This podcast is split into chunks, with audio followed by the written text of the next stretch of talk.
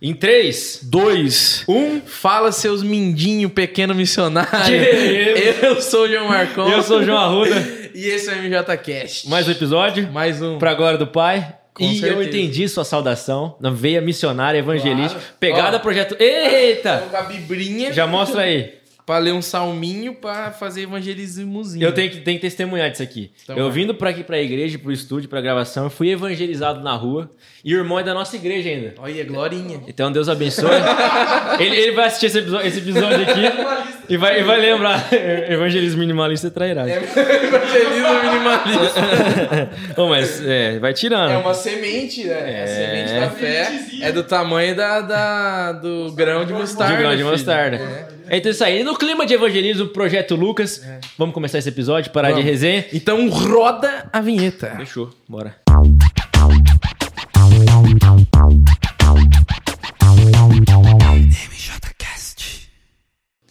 Ah, vocês curtiram a vinheta, né? Nós estamos demais de hoje, foi Mano, sensacional. tem que ser muito ator pra fazer Ah, moleque. Nós estamos- pegando o ritmo de ter vinheta nesse, nesse episódio, você viu, né? Ah, o meu foi assim, né? Só que É. eu tava de boné. Coraçãozinho. Certo. Podia ter achado outro, né? Tô parecendo um tiazinha fazendo coração. Tiazinha, Pra câmera. Mas é pra ver se antes e depois, gente. É verdade, verdade. Mas então vamos, va- vamos fazer, vamos apresentar a nossa convidada de hoje, né? Isso aí. Que a gente falou um pouquinho no começo, aí o episódio de hoje é especial. É, mas eu tenho que falar do patrocínio antes do. Hoje vai ter, gente Com boa? certeza, meu Sempre amigo. tem, né, papai? Sempre tem, então é verdade. Bem lembrado, João. Você que é o cara capitalista que lembra do dinheiro.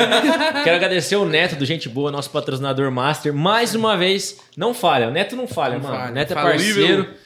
Forneceu de novo um salgado pra gente top, pra gente comer. Você, come- você gosta de salgado, né? Nossa convidada de hoje, secreta. Ah, em libras. Ela, é man- ela manja dessa arte Ela também, manja. rapaz. Então é isso aí, agradecer gente boa. Se você vai fazer uma festa de aniversário, tem célula, PG, GC, hum, preciso comprar um salgadinho frito, assado, torta, é qualquer coisa que você pensar de comida. Netinho. Fala com o Neto, tá aqui na descrição o contato do Gente Boa, Salgados, melhor salgado de Londrina. Isso aí. Sem dúvida. E abençoa as igrejas, hein? Isso aí. Só que não vai pedir de graça, meu irmão. Vai lá, abençoa o Neto, que ele é irmão seu. Isso aí. Tem Fechou? a Logos Decor também. Tem a Logos Decor? Vamos É, falar dela? fala aí, Já que nós temos nosso estúdio Hoje é novo, você, né, eu quero ser Pô, capitalista. segundo episódio no nosso estúdio novo, né? Verdade. Que já não é mais novo, mas ainda tá novo, né? Tá, Tá novo, cheirando novo nossa. Eu não conseguia, não- ainda não aprendi a abrir Cheirinho a de porta. sucesso que tá aqui Não aprendi a abrir a porta ainda, mas é novo. Então agradecer a galera da Logos Decor, na Não pessoa aprendi a abrir a do João Marcon, da Mara, que patrocinou esse estúdio que tá sensacional. Aham. Vocês estão vendo as fotos. Se você não segue a gente no Instagram, já vai lá no Insta, MJCast Oficial, que lá tem a foto, tem os bastidores, então pra você conferir como tá o nosso estúdio. E, cara, ficou bom demais. Fazer- a gente vai fazer, o Vitinho já vai, já tá contratado, vai fazer um antes e depois pra pôr no, Ah, é? na Logos Decor lá, então Ah, vocês entendi. correm lá depois pra ver também. Então, você quer comprar papel de parede, painel fotográfico, quer decorar Quadro. sua casa. Pô, comprei um AP. Quero decorar minha casa. O Sem Vitor fazer aí, ó, sujeira. Esses dias entregou o AP do Vitor. Já foi na Logos Ver- Decor? Aí, Aí, ó, tá faltando. Até agora nada. Tá dando mina missão. sem sujeira, sem quebra-quebra. Por quê? Você Porque tá é colado, né, Dio? Papel de Claro. parede adesivo, o negócio Não é diferenciado. cor, vai, a né? cola ela já vai nele. E esses quadros aqui, quem que fez? É, Logos Logos Decor também? Claro. Ah, tá demais. Meu amigo, né? Então, se Faz- você quer só quadro- não imprime dinheiro ainda. Ah, Eita, alô, Polícia Federal! Chega lá, vigia, hein? Então é isso aí, vai decorar sua casa, pensou em decoração top, pensou Logos Decor. E É. Se você tem uma empresa, vou falar, né, da empresa mãe, logo da Logos Decor, É que é a. Sign Logos. Então, se você pô, tem uma empresa que quer fazer uma letra caixa, fachada da loja, inclusive a Roger, né? Isso aí. que é do nosso querido Vitor aqui, um dos sócios da Roger Roger Pneu, sócio é. proprietário. tá, tá chegando, a, não vou nem, pode dar spoiler já da loja nova? Então vai abrir uma loja nova lá no Bela Suíça, você que, Que é de muito Londrina. capitalismo, hein? Você Meu viu? Deus do céu. A fachada é toda feita pela Sign Logos, né? Isso aí. Então você tem uma empresa aí que quer fazer uma fachada, quer fazer parte Desde empresarial. 98 no In- ramo de... Investindo no, no manto. Sign Logos. É isso aí, chega É, de e também se quiser patrocinar um desengripante pro Arruda conseguir abrir a porta quando ele chega, que tá Verdade, difícil aí. verdade. Se tiver alguém aí. É verdade. Como que é o nome de desenvolvente? Eu não sei. Ah, não sei não. Ah, é WD. WD. Alô, Aí, WD. do WD. vamos lubrificar Vamos nossa porta. interessa, então. Vamos que interessa. Chega Então, de... apresenta a nossa convidada. Nossa aqui. convidada de hoje, produça todo mundo aí, uma salma de palmas. Que é isso, aprendi. Pra Diene! Di, seja bem-vinda, é um prazerzaço ter você aqui. Já quero te agradecer por prontamente ter aceitado o nosso convite, né? Pra estar aqui nessa enrascada. Não, brincadeira. Vai ser uma, vai ser uma besta, a gente não tem dúvida disso. E se apresenta aí brevemente pra galera um pouquinho de, de você e depois a gente entra na sua história. Beleza, o prazer é meu estar aqui. A gente sempre está acompanhando aí nas mídias e agora poder estar aqui é uma alegria. Então, meu nome é Diene, para quem não sabe. Hoje eu trabalho no departamento de missões aqui na igreja, também no projeto Lucas. E, sei lá, sou alguém que gosta muito de estar envolvida com missões nesse meio e sempre participando aí de algumas coisas nesse Será sentido. que gosta mesmo? Será? Quase não faz nada. Até o uniforme, olha lá, Projeto Lucas, ó, você vê? Você já conhece Jesus? Eu vou imaginar. Ai, obrigada, olha já só. pega de referência. Já começa a passar o plano da salvação, É, né? o plano Isso aí é bom, velho. porque- planinho. Quero ver onde, onde, que, onde que isso aí não entra, velho. Não, ó, o cara meteu no boa carteira, cabine da carteira. é Tá uma- vendo a tática aí pro projeto Tá Lucas. vendo, né? Vamos falar dos Estratégia, estratégia. Você vê, minimalismo gosta. Minimalismo. legal. Vamos falar muito sobre o Projeto Lucas hoje, né? Com certeza. Mas vamos começar- mais porque tá chegando. Tá chegando, é verdade. estrada, né? Você que tá assistindo esse episódio, cara, semana que vem, que dia que vai começar o... o 21. Dia 21, né? 21. Sexta-feira, sábado e domingo, Sábado né? domingo, Final de é. semana, Projeto Lucas. Nossa, qual edição que tá, Di? Vixe, é a Eita. sexta, não é? Sexta, Sexta é. edição? É, Sexta sexta edição. Sexta edição, do, do- agora chama Projeto Lucas na estrada, estrada. né? Porque a gente tem a nossa base. Vamos falar bastante sobre o projeto era pra estar aqui. na nona, né, mas a pandemia. A não- pandemia deu uma, atrapalhou deu um uma pouco. parada aí, mas Isso aí, tá queremos que vai ser uma benção. Mas vamos começar pelo começo da história da Di, né? É, vamos saber sobre ela. É verdade. Eita. Ô Di, conta, até porque eu também não sei. Eu conheço a Di faz Também tanto tempo sei. já daqui Uhum. da igreja e nunca sentei com a Di pra conhecer a história dela. Então Uhum. é hoje, se você também tá nessa, se você é aqui da igreja, conhece a Di de vista, vê ela Uhum. falando lá nos relatórios do Demel e tudo mais. Será que ela foi uma mindinha? Foi uma pequena pequena missionária. Mas e aí, Pode Di, ser. como que é? Você nasceu na igreja, berço El Shaddai, como que é? Como que foi só? Então, eu nasci Ah. na igreja. Minha família toda evangélica, desde avós, tios, mãe, todo mundo. E eu nasci no estado de Rondônia, né? Vim de Cacoal. Pertinho de Londrina. Bem do lado, ali. é, um lugar bem fresco. Na sombra, 55 na graus. sombra, exatamente. E aí, quando eu tinha uns seis anos de idade, que eu mudei para Paraná. Só que aí eu fui para Umuarama, né? Que foi onde eu cresci, vivi lá a minha adolescência toda, para depois chegar até aqui em Londrina. Mas sempre ali envolvido na igreja de alguma forma. Entendi. E você tem parente até hoje lá em, em Rondônia? Tenho, minha família paterna toda mora em Rondônia. Então, de vez em quando, eu apareço por lá. Dá um legal. Que legal. E o que, que tem de, assim, de tão diferente lá Em em Rondônia? relação aqui? Tipo assim. Costume. É, porque tá. a gente não conhece muito, né? Tem Mata Amazônica, lá chega até lá, Mata Amazônica. Sim, lá tem, né? Só que hoje já é bem desenvolvido, muito parecido com o Paraná. Então, hoje não tem muita diferença, é, não. bem parecido, né? Que É mais questão de clima, que é É diferente. Cacoal que você falou, Di? Cacoal, aham. Cacoal. Você ouviu falar. Cacoal. É. Fica perto da capital ali, né? Não, fica bem longe, acho que dá umas 8 horas. Só que é uma das maiores cidades ali do estado, então... é- É, Cacoal bem- eu já ouvi falar, então deve ser uma das mais conhecidas Aham. ali, né? Que E- legal. E aí, ó, sempre cresci na igreja, inclusive quando eu morava lá, eu estudava na escola da igreja. Então, tipo assim, Ah, era Daniel Berg. Daniel. Ô, nome, pega. E você Bleia sempre, raiz, você sempre né? foi da Bleia, Di? Bleia, Sempre sempre. Bleia. É, depois dessa. É, depois Daniel Daniel Berg. Ela falou Gunnar, Gunnar é o, seu, o nome do, da quadra, né? Ginásio Esportes. Então, sempre na Bleia. É. Entendi. E o. A família da, da Jenny já passou por aqui também, né? Verdade, Então, Jadiel. Se você viu alguma semelhança entre a Di... Se bem que não, não parece muito, não. Você viu Então, quanto ó, você merece sem dizem, dizem que eu pareço mais com a minha cunhada do que com o meu irmão. É Então, verdade, não. Pior que é verdade. Então, se você ainda não assistiu o episódio com o, ja, com o Jade, né? Jade, é. Eles vieram em família aqui, inclusive, né? A Ale tava com o bebezinho, o No- Estevão, no, no no, ventre, no forninho. Uhum. Então já corre com os fios, vai colocar aqui ó, no card pra você assistir. O episódio também foi muito missionário, né? Foi. O Jade veio bem. A família inteira, né? Tem essa pegada. O, o, Nemias, o Nemias é irmão também. é, Porque, eu não- é porque tem o bispo, que é o É, o primo. Lucas é que é primo. Eu primo. nunca sei quem é irmão, quem é primo. A eu sei família que é tá, grande. é, tá ali. Mas o Nemias não, é, não tem a ver missionário, ele gosta também. Gosta também, mas ele se envolve já de uma maneira mais diferente que a gente, né? Então, assim, ele é o apoio. Tudo Ah, que a gente entendi. precisa, a Ele tá gente ali. conta com ele. Aham. Verdade. Legal. Nemias é verdade. Ele sempre tá nos bastidores, ele dando uma Sempre. força. tal. Aham. Agora ele tá dando força pra nós, vai ser o nosso baixista do PM. Aham. Olha aí, que isso, hein? Ele Vai mostrar bem. o dom dele. Mas ele toca bem. Show. Ô, Di, então, mas aí eu lembro mais ou menos quando você chegou em Londrina. Você veio pra cá pra quê? Pra estudar? Eu vim pra estudar. Ah, Eu cheguei aqui, tem, tá com 15 anos já. 15 anos. Aí Eu vim pra estudar e acabei que eu fiquei, aí minha fam... eu vim sozinha, né? Só você primeiro? Só eu. Entendi. Quando eu vim, inclusive, vou falar também um pouco aí do. Fica. Fica à vontade. Eu cheguei aqui, eu vim e comecei a morar com a Esther, do Gente Boa, e trabalhava com eles. Olha aí. Então, aí, ó. Caramba, olha. Foram quatro anos aí na minha chegada, morando com eles e trabalhando ali junto com eles. Que legal, eles que me acolheram aqui em Londrina. E... Olha. Então aí, ó, tem Me gente abençoaram boa, muito. Além, Gente além boa. de ser top na- nos produtos, ainda acolheram a Di, olha que É, legal. e, e acolheu a gente também, Com porque certeza. o Neto faz mais pra.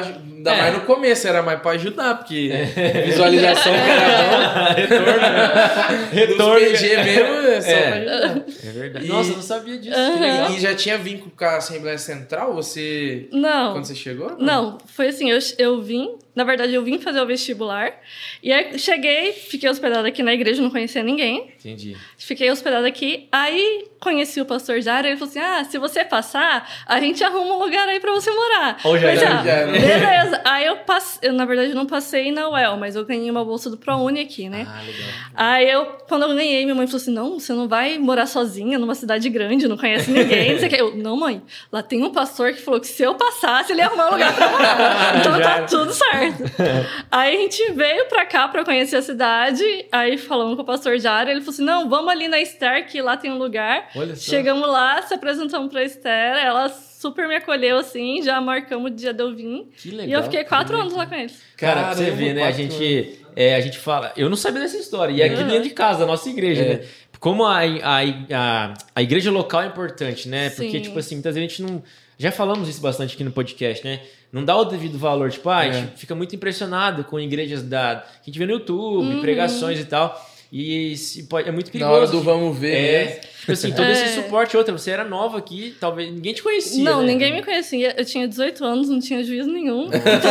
Que ano que era, Di? Foi Você falou 15 anos, mas- 2008, 2008. 2008. Olha só. Então, tipo assim, a igreja aqui me acolheu assim de uma forma inexplicável. Então, foi toda a minha base, foi aqui dentro da igreja, Foi sabe? igreja. Então, era quem me cuidava de mim. Quando eu, precis- eu lembro de vezes que eu fiquei doente, o pastor Ney e a, e a tia Josi foram, me pegaram, me levaram no médico. Então, era assim, era eles que realmente. Você foi criado meio que entre Aqui aspas, né? Depois é. dos É, 18 até agora ela só citou o nome que já veio no Só podcast. passou, nem falar nada, né? Tá todo mundo aqui, já passou todo mundo. Já é aqui. de casa, mundo. Que massa, então, assim, cara. foi realmente a igreja que me acolheu. Então, eu acabei criando, assim, muito vínculo por conta disso. Uhum. Sabia que... Eu entendi que nesse momento, assim, que eu precisava de um suporte, foi aqui que eu encontrei. A igreja te adotou mesmo. Ah, né? realmente. Que legal. E a veia missionária nasceu aqui? Ou já Nasceu tinha? aqui. Era um negócio que... Algo que eu não imaginava. Se você falasse comigo de missão antes, eu não sabia nem. Nem que que... É, Não. o curso que você veio fazer foi, foi direito mesmo ou não? Foi, vim fazer direito. Então, tipo Aham. assim, não era nenhum serviços sociais, né? Tipo, Sim. poderia ter alguma Não. veia ali de, de ajudar, né? e É, tal. tem, até tem, né, uma parte do direito que é a de assistencialista que vai faz Ah, a- mas Ah, é do governo, pouco. mas é. é, É. quase não. É muito Entendi. pouco. Então Então, começou aqui mesmo, né? foi aqui mesmo. Ela era Uhum. capitalista. entendeu? Bem capitalista. advogada Era ainda. processar os outros. Eu não vou falar mal de advogado pra não tomar um processo, mas advogada ainda. Mas você é, né, de advogado, É. né? Agora não mais. Ah, Mas se É. formou, né? Sim, aham. Ah, Entendi. Precisamos Mas- processar um pessoal. Pior que é verdade. Vigia, vaso. Vai orar por eles. Ora, Ah. Deus abençoa. Mas aí? aí foi, foi aqui. Eu- Aham. Eu tava aqui já há algum tempo, quando o Jodson chegou pra cuidar dos jovens, né? E aí ele veio com uma proposta de mandar jovens pro sertão. Aí na hora que ele me chamou, eu falei assim, pô, legal, vou lá pro sertão, né? não conhecia nada. nem, nem sabia de nada.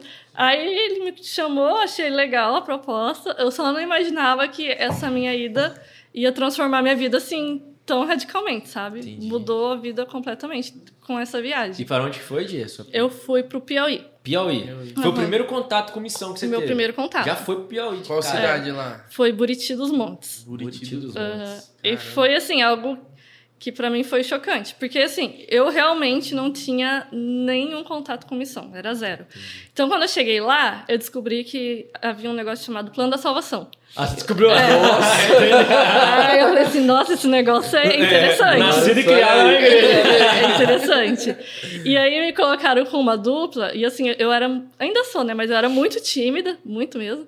E aí me colocaram com um cara que ele era do Piauí, Entendi. e ele era muito falante. Então, Ah. assim, eu não tinha muito problema, porque eu entrava nas casas e ele falava Você tudo que dava tinha que falar. risada e entregava. É, o meu papel era sorrir, ser simpático com as pessoas. Por isso que todo mundo quer cair com o Cleverson no trio. Por isso que ele chega, prega, cai com o Elisiel, não, que daí manifesta demônio.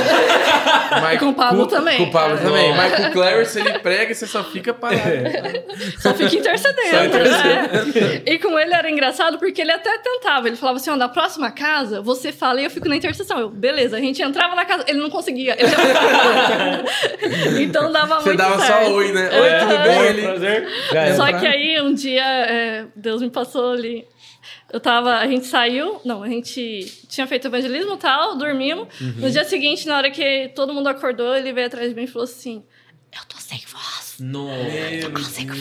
Então, tipo assim, o cara tava completamente sem voz, Não não, tinha como. não tinha como falar. Nossa. E a gente precisava ser pro evangelismo. Aí eu entendi, falei, hoje vai ter que ser eu, Vai né? ter que ser você. E aí foi até, assim, uma experiência meio que maluca, porque naquele dia, uma amiga minha lá do projeto tinha tido. é, tinha comentado comigo de um outro projeto que ela foi, e ela me contou uma história. Falou assim: olha, eu fui em um outro projeto que eu fui, aconteceu de uma amiga minha, ela teve um sonho à noite. Ela sonhou que ela entrava numa casa e um cara pegava a peixeira e ameaçava ela.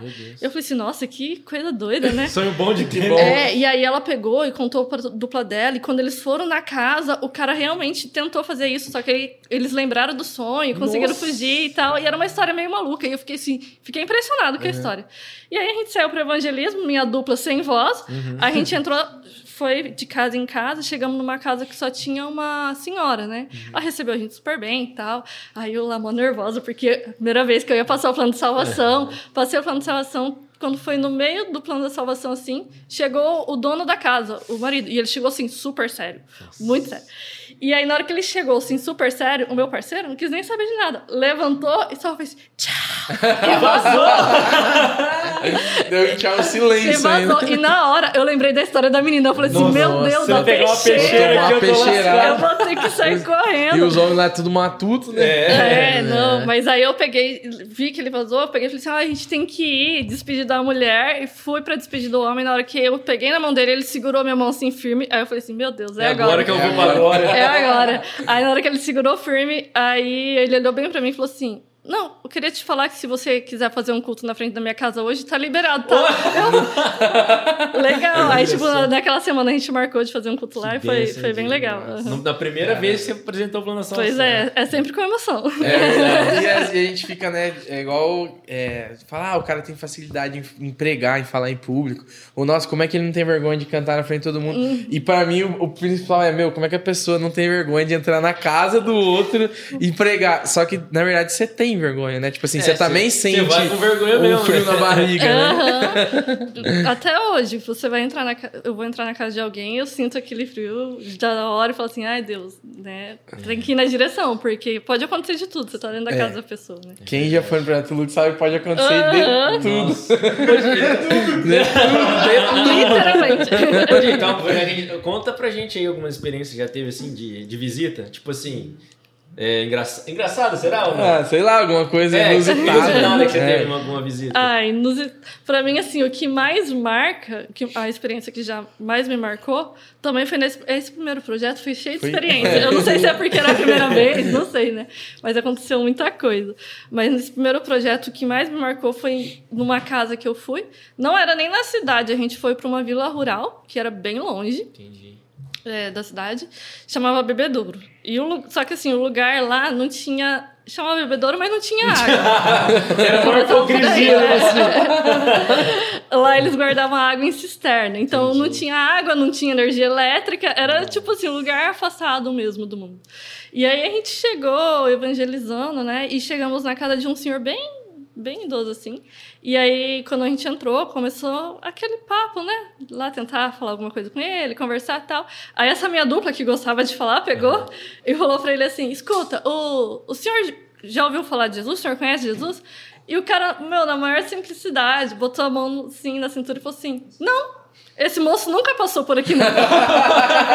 Cara, na hora me deu vontade de rir, mas ao mesmo tempo é muito chocante. É, ao mesmo tempo que é engraçado, é como, como assim nunca ouviu falar disso? Verdade, né? Como A assim? gente nem passa pela nossa cabeça. Não, né? porque na nossa realidade isso não existe, É. né? Então, tipo assim, ele não tinha noção... Na, pra gente é senso comum que é Jesus, né? Aham, ele não sim. tinha nem o senso comum, então... Nossa, Assim, foi uma coisa que me marcou, porque na hora foi engraçado o jeito que ele falou, Mas mas, é uma- ao mesmo tempo foi, assim, um choque pra mim. Porque realidade, né? pra mim isso não existia, assim, na minha realidade. Então, E até a estru... ah, desculpa de Não, cortar, mas até a estrutura do ambiente é estranha, né? Tipo assim, Uhum. porque a gente mora em Londrina, nós usa vans, né, Dil? Nós é, É. Assembleia Central, né? É. Aí você vai assim num lugar que você vê a humildade, assim, a casa caindo aos pedaços, algumas, É. algumas casas assim que eu entrei no Projeto Lux.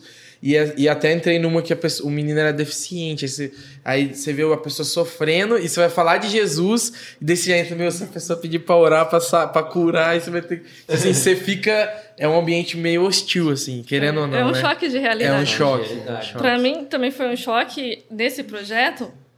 Era um lugar que a água era muito precária. Então, se todo mundo tomasse banho de chuveiro, acabava a água da cidade. Hum. Então, a estratégia foi: todo mundo tinha um balde por dia pra tomar seu banho. Ah, E Eu lembro na disso, época- eu lembro desse é. dia. É. E na época era 28 dias, né? Então foram 28 dias tomando banho de balde. Então, balde. quando eu saí do projeto, que eu cheguei na capital, que eu tomei meu primeiro banho de chuveiro, Nossa. Nossa. cara, eu chorei muito. Sério? É, porque Sério. pô, a gente Porque- ficou um final de semana. Ficam três Já dias, né? sente Foi horrível, né? Eu acho que eu nem lembrava mais o que, que era a água do chuveiro caindo. é, assim, nossa. sabe? E, é, e Então- o, no projeto Lucas de Assis era gelado ainda, não tinha Aham, como tava esquentar, frio, né? Né? É, aí tava um. Mas pra Di foi, tirou de letra, Não, então pra ela, um mês mas- acostumada com banho de balde. É. Ô, ô Di, isso você Ô, Di, falando nisso, esse, mês, esse ano vai ter banho normal? Ah, deixa, deixa, deixa no ar, brincadeira. Vai- Oremos. Jodson, não faz isso de novo. Mas você citou essa questão de, do senhor que nunca tinha ouvido falar de Jesus, Di. Aham. Talvez pra galera que tá assistindo também a gente é uma coisa que não é fora da realidade, né? Mas ainda existe no Brasil? Muito. Sério? Muito. Se a gente for pensar em povos não alcançados no Brasil, a gente não tem ideia porque a nossa realidade é muito diferente. É. Mas a gente tem muitas pessoas que não ouviram falar de Jesus. Nossa, é. Quando você pensa em sertanejo, quilombola, indígena, Ribeirinho, ribeirinhos, aham, são povos que eles têm comunidades muito isoladas, então não é acessível para ele a mensagem que chega para nós, né? Então são povos que talvez não tenham contato com a internet, televisão, e se não for alguém lá para falar de Jesus, eles não vão saber que Jesus existe. Nossa, é um negócio que Caramba. não passa porque, Não tipo é. assim, ó, o Brasil 1500, né? Sim. Era um- foi catequizado, Foi né? catequizado, Católicos. Mano, a exatamente. gente é 2023, cara. É, É a um pessoa não negócio- ouviu falar em Imagina, Jesus. é, é- nossa, pra você ver como que a, Bíblia, né, questão de que fala, né, quando o evangelho fosse pregado, então assim, a gente não tem ideia, né? Não tem, que- ó, Muita hoje, gente ainda. se a gente for pensar em comunidade sertaneja, a gente tem 6 mil comunidades sem a presença de um evangélico. Então é muito, 6 mil comunidades Nossa, são- é, é um, bastante gente, né? é um número muito alto. Nossa. Então a gente está falando de uma realidade dentro do nosso país. né? A gente pensa muito em realidade transcultural de É. outros países, que é importante, Sim. mas a gente está falando de um país onde a gente tem a liberdade de falar, falar do evangelho. É um país cristão que já não Aham. conhece a Cristo. a Cristo. Nossa Imagina um país que tenha um hindu, é, islâmico. Você tá doido. Então o desafio do Brasil ainda é muito grande. Muito grande, é muito né? grande. É o versículo, né? Seara é grande e são poucos Poucos. cearenses. É. Brincadeira. Mais ou menos isso daí. Isso. Mas é isso. E pra mim, tipo assim, eu fico até meio envergonhado. De... Por quê? Ah, porque eu sei lá. Eu acho que é o ministério mais nobre que tem na igreja. É. E daí você vê e fala, nossa, a pessoa dedica a vida só pra isso, eu acho tão bonito. E eu fico falando, eu não, eu não sou crente, não sou moleque. Você não é crente, eu não. não sou crente, não. Mas então, Di, você falou que mudou sua vida esse projeto. Totalmente. E aí você ficou lá 28 dias, né? Você falou? Foram 28 dias lá. E aí voltou, você voltou com outra cabeça pra Londrina. Cara, eu voltei Ah. e eu não conseguia mais me encaixar nessa cidade. Era assim, era um- negócio que eu não, não sabia explicar. Então eu voltei pra Londrina, tipo, eu tava numa igreja muito grande. To- tinha tudo que eu precisava e eu tinha acabado de sair de um lugar onde não tinha nada, né? E aqui a gente tinha abundância de palavra e eu tinha vindo de um lugar onde as pessoas não tinham ouvido falar de Jesus. Então, é um negócio que é. dentro da minha mente, alguma coisa estava errada. Então Aham. eu não me encaixava. Eu tentava, me esforçava, não saí assim falando, ah, minha... porque tem gente que já volta e se revolta Metendo com a igreja, igreja, né? né? Essa- Não, não era isso. Ah, Aham. pra, pra mim era assim, alguma coisa tá errado e eu preciso mudar alguma coisa ao meu redor. Entendi. Ser a mudança, né? É. Ao invés de Ah, clamar. Pra mim, pra- na minha cabeça era assim, Deus me deu a oportunidade de eu conhecer algo novo e eu quero trazer esse algo novo pra minha igreja. Então era isso. Entendi. Só que não sabia como, né? Aham. Super nova, não tinha, assim, nenhuma Era bagagem. nova na igreja também, É. não só nova na idade, né? Que, que ano que foi, dia que você foi pro projeto? Eu fui em 2014. 14. Ah, você já tinha um Não, já tinha tempinho um aqui na tempinho. igreja. Ah, já tinha um tempinho. De 2008 pra 14. Mas, Ah, mas pra, pro- assim- pra promover uma mudança é, É. é difícil. Mas era uma coisa que tinha certo dentro de mim. E aí foi até engraçado, Legal. porque assim, eu fui, eu e mais três meninas, né? E eu voltei com isso, com essa certeza. Deus me deu essa oportunidade porque eu preciso levar isso para minha igreja. Era essa certeza. E na semana que eu cheguei, no, ia ter o culto de domingo. No domingo à tarde, o Jodson me ligou e falou assim: Jenny, o pastor Moisés pediu para você testemunhar hoje à noite como foi sua viagem pro sertão. Então, tipo assim, A resposta. era, já era a resposta. Sim. E pra gente falar num culto de domingo, a gente sabe que não Nossa, é tão não fácil. é Dá uma Não. pernas, né? Não, é nem fácil, nem, a- nem não a chance de ter, oportunidade. de É. falar, e, nem a, e a dificuldade de É ter. Exatamente. E aí, o que eu pensei foi assim: nossa, essa oportunidade só pode ter vindo de Deus. Com Sim. certeza. Porque não ia ter outra oportunidade dessa. E aí, eu aproveitei pra falar tudo que aconteceu, tudo que eu queria contar pra igreja. inteiro, né? E foi bem, foi bem legal. É, Eu tenho na, na minha memória, é porque 2014, pa- a gente para hoje pra pensar já faz tempo. É, Mas faz se tempo. for falar 2014, foi esse dia. Pô, foi o ano 7x1, né? Foi então, ano 7 a 1, a é gente, isso lembra, ele lembra. a, gente, lembra- a gente lembra muito. Então eu lembro dessa. Você, quando você falou bebedouro, me veio bem assim. Você deu esse testemunho na igreja. Teve no culto de jovens, eu lembro que o Jodson dava uma.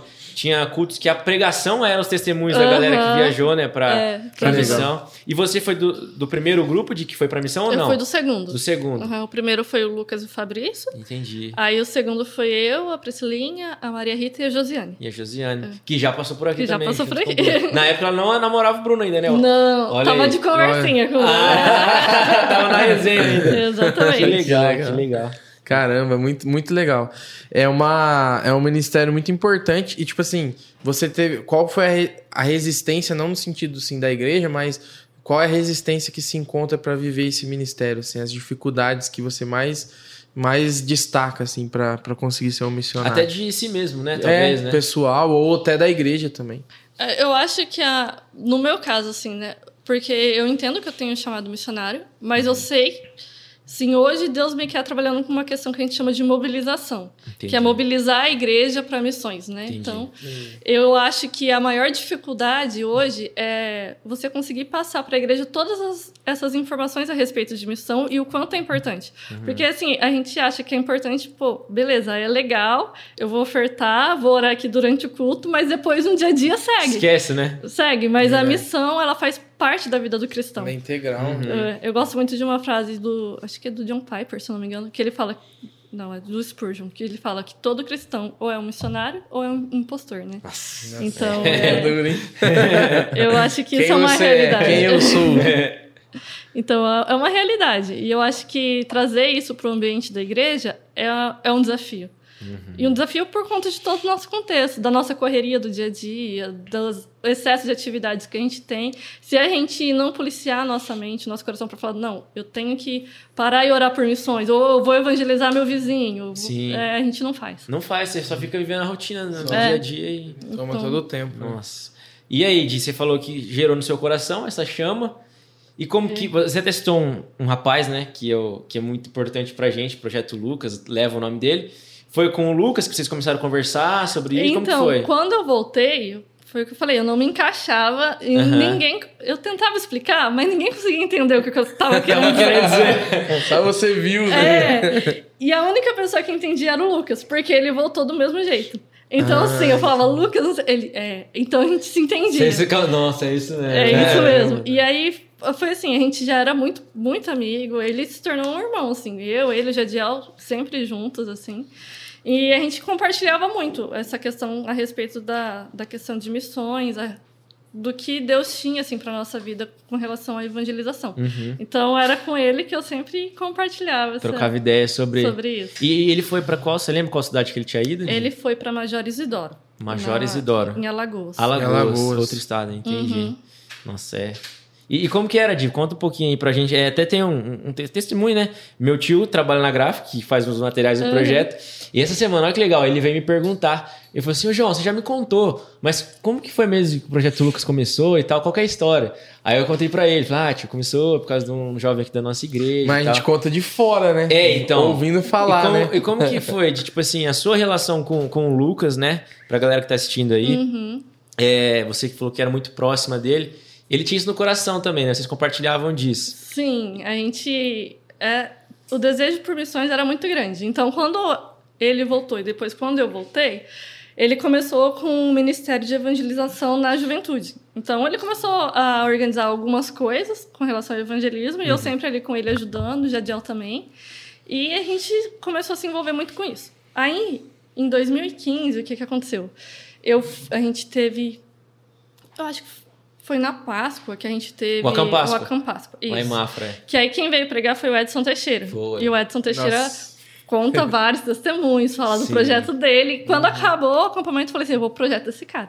Voltei pra Londrina e comecei, Lucas, vamos pro projeto dele? Jadiel, vamos... aí a gente se organizou, eu, Jadiel, o Lucas, a Emily e a Thaís também, né? Vamos e começamos a se organizar para ir.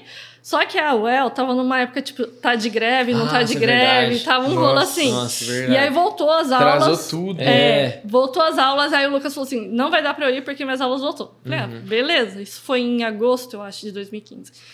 Aí foi eu, Jadiel, a Emily e a Thaís. Ah, vocês foram? Fomos. A gente foi pro Pará. Passamos Pará. uma semana no interior do Pará, fazendo evangelismo. Foi também uma experiência muito bacana. E, aí, e o Edson tava, ele foi nesse. É, com o Edson Teixeira. Foi com ele, né? Foi com ele. Minha irmã foi com ele também, pro Haiti. Haiti. Pro Haiti. É bem legal, né? É muito legal o projeto Mas... dele. E aí, tipo assim, eu já tava bitolado, então eu voltei no gás. Uhum. E aí, eu voltei. Esse, essa viagem de Mafra foi muito massa. Foi o último acampamento uhum. de Páscoa que a gente teve. E eu ouço falar até hoje. Nossa, foi sensacional. Foi muito, muito legal. Eu não tava. Você não tava, Diogo. Você perdeu. Se estivesse lá, ia ser bom demais. Né? foi muito bom esse acampamento. E aí eu... Tinha aquele, aquele brinquedo né, que soltava assim, mano. Pêndulo. é um pêndulo. Nossa, é. é. E aí eu sei que eu voltei do projeto, foi tipo assim, numa terça-feira. Eu voltei, a primeira coisa que eu fiz foi, Lucas, cheguei e tal. Ele falou assim: vamos marcar pra você me contar como é que foi. E a gente tinha, por costume, toda quinta-feira almoçar junto, uhum. justamente para organizar coisas do evangelismo, que era o tempo que a gente tinha. para organizar as ações do evangelismo, conversar sobre isso e tal. A gente marcou, quinta-feira a gente sai, almoça, e aí você fala como que foi. E aí, eu acho que essa história nem o Jodson sabe. Nossa, exclusivo, põe aí. o que que aconteceu? Eu fui. É, almoçar com ele, a gente almoçou no Gente Boa. Olha gente Sempre, né? Sempre no Gente Boa. Aí a gente foi lá, almoçamos, e aí eu comecei a contar como que foi o projeto, super empolgada e tal. E ele falou o seguinte para mim naquele dia, falou assim, Jenny, sabe o que a gente podia fazer? Vamos ver se a gente consegue falar com o Jodson nesse final de semana? Pra gente. É, você falou que vai. Porque aí lá eles falam de outros projetos, né? E eu fiquei sabendo que ia ter um no interior de São Paulo. Ele falou assim: ó, vamos conversar com o Jodson, já que vai ter esse no interior de São Paulo, a gente podia ver se não leva um ônibus da juventude para participar. Nossa. Porque assim, ó, ninguém entende o que a gente fala. Se a galera for participar, quem sabe eles vão entender. Pelo menos meio ônibus volta com o coração igual. então, acho que vai dar bom. Eu falei assim: não, fechou, vamos fazer isso? Vamos. Quinta-feira, gente. Quinta-feira. Almoço. Quando é quinta-noite, eu recebo mensagem do Caleb: Jenny, o Lucas passou mal. Mas eu falei assim: passou mal, passou mal, né? Aí no dia seguinte de manhã, o Lucas ainda tá no hospital. Eu falei assim: não, alguma coisa tá errada. Aí eu liguei para ele, ele falou assim: olha, ele não tá bem, tá no hospital. É, mas eu vou te mandando notícia. Eu falei, ah, beleza. Até aí, então, tipo, tranquilo, é, assim, ah, passou mal e foi pro é. hospital. Aí quando foi assim, umas nove e meia da manhã, dez horas mais ou menos, o Jodson me liga. Aí ele me liga e falou assim: olha, eu tô saindo do hospital onde o Lucas tá internado. Aí eu falei assim, aí, como é que ele tá? Então, Jane, é, nessa noite, não sei se você tá sabendo, mas só nessa noite ele teve nove paradas cardíacas. Aí na hora que ele falou isso, eu falei, ei, Nossa. não tá bom. Então ele pegou, falou comigo, conversou, desliguei o telefone, fui pro hospital, encontrei com a irmã Irene, a irmã Irene tava bem mal, assim, já tava, uhum. tinha vindo de Assis. E aí a gente começou um movimento de intercessão naquele dia, né? Eu vim pra, à tarde na igreja, a gente orou tal. Aí, quando foi no finalzinho da tarde, é, o Jodson me ligou e falou assim: Jenny, a irmã Irene ligou e falou assim que vai ter um horário de visita na UTI e ela gostaria que você entrasse para ver o Lucas. Eu falei assim: beleza, bora lá, né? Aí eu fui, entrei para ver, pra ver ele. E, cara, ele tava lá, entubado e tal. E o médico naquele dia foi muito duro, assim, comigo. Porque ele chegou em mim e falou assim: Você é da família? Eu falei: Não. Cadê a mãe dele? Eu falei assim: A mãe dele não tá aqui agora. Ela falou assim: Então, você sai daqui, na hora que você for sair, liga para a mãe dele e fala que, mesmo não sendo horário de visita, eu vou abrir para a família vir e se despedir dele, porque a chance dele é menos de 1%. Meu Deus. Aí, na hora que ele falou aquilo, tipo assim. Nossa. Imagina você, perna, o chão né? caiu. Você recebeu uma notícia dessa, velho? Do nada, velho. Do, Do na... dia pra noite. Assim, eu almocei com ele no dia anterior, entendeu? Então. Cheio de planos. Não, e ativo, né, o Lucas? E, e, nossa. E assim, não era uma pessoa que era doente, não. Não tinha histórico foi muito, nenhum, né? É, de... Foi muito repentino. Então, assim, aquilo já me baqueou. Aí eu saí, o Alex estava no hospital comigo, ele estava do lado de fora. Aí eu falei assim: ah, eu tô com um amigo aqui. Ele falou assim: não, pode falar pro seu amigo entrar, que eu vou deixar ele vir se despedir também. Nossa. Então eu saí, o Alex entrou, ficou um tempo com ele, eu fui para casa. No que eu cheguei em casa, a gente começou um movimento: vamos todo mundo para a igreja orar. Uhum. Começamos a mandar uma mensagem pro outro. A galera toda se reuniu aqui na igreja. Meu, aquele cenáculo lotou de gente. Porque aqui. o Lucas era uma pessoa, assim, muito querido. Todo mundo gostava muito dele, né? Então, lotou de gente. E todo mundo chegou na esperança de orar para ele, com a esperança que Deus né, curaria ele. Só que na hora de começar a oração, o Alex veio com a notícia. Falou assim: olha, gente, eu sei que nós estamos aqui para orar, mas acabou de chegar a notícia que o Lucas faleceu. Aí Nossa. foi comoção geral, assim. Nossa, né? eu, eu, eu falando do outro lado, é, eu lembro como se fosse hoje. A gente teve o A4, né? Que uhum. era na uhum. sexta-feira, é, ainda é, né? E, a gente, e aí chegou essa notícia: vamos fazer oração. Depois do culto vai ter oração pelo Luquinha. Então a gente, eu tava no A4, eu fui comer um lanche aqui pertinho da igreja. E aí voltei. E eu, eu, a hora que eu tava entrando na porta ali que dá o acesso pro, pro espaço jovem pro cenáculo, chegou a Naila, o Alex, assim, um dos dois, uhum. já chorando e falando que ele não tinha aguentado. Tipo assim, eu fui para orar e a gente chegou, uhum. tipo, pra orando por outro motivo, que já era consolo, né? E, então foi, nossa. Caramba, velho, que situação. Então, assim, foi muito repentino, né? E foi um choque para todo mundo. Para mim, que era muito próximo, assim, fiquei bem abalada, né? E ninguém, tipo assim, não teve nenhum diagnóstico do que aconteceu com ele? Ninguém nem sabe. No laudo, ficou como causa inconclusiva. Então, sim, não tem como explicar. É. Ele, estava ele tava jogando bola, né? Foi, né? Uhum. Daí caiu, né? Caiu e teve a primeira parada. Teve a primeira parada, né? né? E outra, e que eu falei, o Lucas era super ativo. Até lembrando de Mafra, nossa, tanto que a gente jogou bola em Mafra, tudo. Uhum. E ele sempre jogou bola. Tanto que, assim, pra suportar nove paradas cardíacas, ele, ele tinha muita saúde, né? Muito, era um, um atleta mesmo, uhum. né? Tipo, tinha esporte bastante. Nossa, mas é um negócio que. Não, eu, eu lembro quando começou, tipo, chegou, eu acordei com a notícia, né? Thiaguinho uhum. Souto, se eu não me engano, tinha mandado no grupo, ó, oh, gente, aconteceu, o Lucas tá internado e tal, mas a gente nunca imagina que alguém uhum. próximo. Eu acho uhum. que foi, no meu caso, foi a primeira pessoa próxima que eu tinha relacionamento que faleceu. Então, para mim, assim, foi um. E, e jovem, um choque, mas. É, foi um. Nossa. Ele tinha é. quantos anos? Será? 24. 24. Faz quanto tempo já que isso aconteceu? Foi 2015, 2015. né? 2015. E qual foi o processo a partir disso que, que o que mudou, né, aqui na igreja, assim, e o que vocês fizeram com esse luto? Então, aí a morte dele foi uma coisa que gerou muita comoção, porque todo mundo gostava muito dele, né? Uhum. E era alguém muito envolvido com tudo, sempre estava ali na oração, fazendo evangelismo, então a comoção, a comoção foi geral. E aí, é o que o Jodson conta, que no, o velório dele foi muito forte, assim, foi gente voltando para Jesus no velório dele. E foi aqui, né? né foi aqui. Teve dois velórios, teve um aqui e outro Nossa, em Assis. E Assis. os dois foi a mesma coisa, assim. Tanto aqui como lá foram vários testemunhos de coisas que Deus fez durante o velório. E o Jodson conta que nesse velório Deus falou com ele que ele tinha mandado 10 para a missão, né? Que eh, foram 10 jovens para a missão e que Deus tinha levado um para si, porque esse um é, seria a juventude de Londrina, então seria uma juventude missionária. Entendi. Então, passado alguns dias, como eu estava meio mal, né, com toda essa história, meio, imagina, nossa. o Jodson me chamou para conversar, para saber como que eu tava e tal. E nessa conversa ele falou: "Olha, Deus falou comigo a respeito disso, e eu quero começar um projeto missionário". O que, eu não, o que eu falei que o Jodson não sabe até hoje, porque eu não contei pra ele até hoje, é que naquela quinta-feira a gente falou assim: vamos no final de semana falar com o Jodson, Nossa. juntar um ônibus e ir pra um projeto missionário? Que é exatamente o que o projeto Lucas é. Que é exatamente o que o projeto Lucas é. Então, Caramba. aí, a partir dessa conversa, Arrepia, a né? gente. Pai, fiquei sabendo junto com o Jordan. né? A partir dessa conversa, então, ele chamou o Alex, a Nailo, o Jadiel, a gente começou a se organizar e foi juntando mais gente e nasceu o projeto. O primeiro projeto foi no Paraguai, né? Onde a gente foi meio na loucura, assim. Novo pra todo mundo, é. quase, Novo né? pra todo mundo. A gente já tinha participado de projetos, mas organizar projeto é uma outra história. Nossa, completamente diferente. A Eu lembro da preparação, a gente tendo, fazendo um mini curso de espanhol. De Guarani. Guarani, é, é, foi, é, a música, né? Até uma música. É. Eu tenho um novo amor. Todo mundo saiu cantando espanhol. É. assim. O cara perguntava o negócio, você cantava e tava apaixonado por. Então foi isso, assim, sabe? A partir daí começou. Eu percebo, assim, que pra mim, de forma pessoal, foi a forma de Deus tratar meu luto. Então, com certeza, eu via que era o bálsamo do Senhor ali, sabe? Quando colocou um propósito na. É. no É, é a luto, frase que o Jodson fala, né? Do luto foi gerado Em movimento, né? movimento.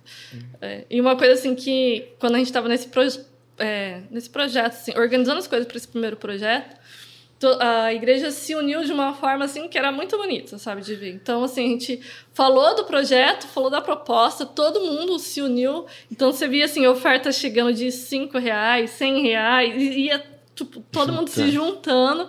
E foi, assim, uma coisa linda, assim, que Deus fez, sabe? E eu lembro que nesse meio tempo, um pastor aqui da igreja falou, conversando comigo, e ele falou uma coisa que me marcou muito na época. Ele falou assim, Jenny, Sansão ganhou muito mais na sua morte do que na sua vida. Nossa. Aí ele falou assim, às vezes era projeto de Deus a morte do Lucas para tocar outras pessoas. E foi isso que a gente viu a partir do projeto, né? Realmente, não só a nossa juventude se mobilizando por evangelismo, mas também pessoas ouvindo falar de Jesus e se rendendo a Cristo a partir dessa história, né? Então, E aquele negócio, era- quem que é Lucas, né? Toda vez que tá no Todo- projeto. Toda vez. É, A pessoa acabou de aceitar Jesus e pergunta pra mim, mas quem que é Lucas? Cara, e, e assim, é, tipo assim, é- Deus é, Deus é muito massa, né? Porque, tipo assim, ele faz. E as- os detalhes, né? Por exemplo, projeto Lucas. Por quê? Ah, por causa do Lucas. Qual que é o versículo-chave? Tá em Lucas, mano. É uns negócios que, assim, é só. Deus que explica, né? E é muito. Eu lembro quando o Jodson propôs. Propôs, não, né? Acho que no coração dele já tinha o nome do projeto, né? E isso faltou, não, falou pra igreja, vai ser Projeto Lucas. Nossa, todo mundo ficou. Tipo, foi muito massa, né? Então foi um processo muito gostoso, né? Assim. Sim, aham. E conta do Paraguai pra gente, tipo assim, os detalhes. É. da- Foi né? loucura, Paraguai. As coisas. As todos os a certas pessoas fazendo certas Ah, coisas. não, não, tem coisa, tem coisa que não. Tem coisa que é melhor deixar quieto. Mas, mas vamos, vamos deixar pra galera, né? Não teve nada assim Não, de, não, não. de É criminoso. nem, nem todo mundo é 100%. entendeu? Mas é que assim, onde tem ajuntamento de crente, tem presepado Tem também. presepado. Então tem as histórias do projeto, como você já contou uma, né, Gil? É. Quando a gente começou a trocar ideia lá de projeto de Assis, né? Aham, de Assis. Então, assim, sempre tem história engraçada também, né? Mas foi muito massa. Conta aí, então, Dia, a sua visão do, do primeiro projeto. Ah, o primeiro projeto foi uma loucura, porque era tudo novo. A gente fez um planejamento, chegou lá, fez tudo diferente. Então, a gente queria montar uma tenda e chegou lá, a gente tinha uma lona amarrada em duas árvores. então, era. Profício. É. uma, uma lona que aí tinha um buraco, aí chovia e tinha a goteira lá. Goteiro, Então, era- goteiro na lona. Goteira não, calha. Porque se o buraco era no meio e tava centralizado. E o, essa lona era aquelas de caminhão mesmo? É, caminhão- aquelas pretas. Preto, nossa, É, não é pra nem lembrar mais saco de lixo que lona de É, é, verdade. Foi a nossa primeira tenda. É, foi a nossa primeira tenda. Nossa, caramba. Mas foi legal. Foi ali onde tudo começou, né? Foi. Foi, foi tudo muito louco, assim, mas também foi onde Deus operou, assim, coisas grandiosas. Eu acho que a gente não tinha noção do, de- do quanto Deus faria a partir daquele projeto, né? É enquanto a gente tava lá. Tinha que ser daquele jeito, né? Tinha que ser. Eu, eu tenho no Facebook até hoje gente do Paraguai, cara. que Sério? me adicionou depois que a gente foi pra lá. E não, eu não esqueço também, cara, até briga de cachorro teve, mano. Lá perto da- do, do corte de cabelo, tinha os cachorros soltos. O Marcião aportou briga de cachorro no. O garfo foi O pedir garfo. na casa dos outros, né? No, do- o cara quase deu um tiro É. nele. E tinha essa questão, né, cultural, né, de que a gente, a gente foi ensinado antes de ir pra lá, né, porque era, é, é bem pa- patriarcal, né, a, a Uhum. cultura. Então, assim, se a gente chegasse, principalmente homem, na casa tivesse só uma mulher, Uhum. você, tipo, só, ah, tal, e nem evangelizava, assim, nada, porque era, tinha um risco, né? Aham. Tinha toda essa questão cultural. O Paraguai Tinha. era bem diferente aqui, né? Era bem Então, diferente. E é, é, foi a, a primeira vez também, da- foi as marmitas, né? A gente ia na base comer a marmita também. Como é que fosse, tipo assim, como é que, qual que foi, tipo assim, vamos fazer um projeto no Paraguai. Que, qual foi os primeiros passos? O que, que a gente tem que estruturar, você lembra? Do que, porque assim, como é que faz um negócio que você nunca fez, não tem quem consultar, ou vocês consultaram alguém? Não. Só Deus. ah, quando a gente decidiu fazer lá, a primeira coisa a gente foi conhecer o lugar, né? Aham. Então a gente tem um contato lá do pastor Zaqueu, que é parceiro do departamento de missões aqui da igreja. Fomos pra lá e ele levou a gente até o quilômetro 5, que foi onde a gente fez o, o projeto. Então a gente conheceu, tal, voltamos e beleza, vamos organizar tudo. Aham.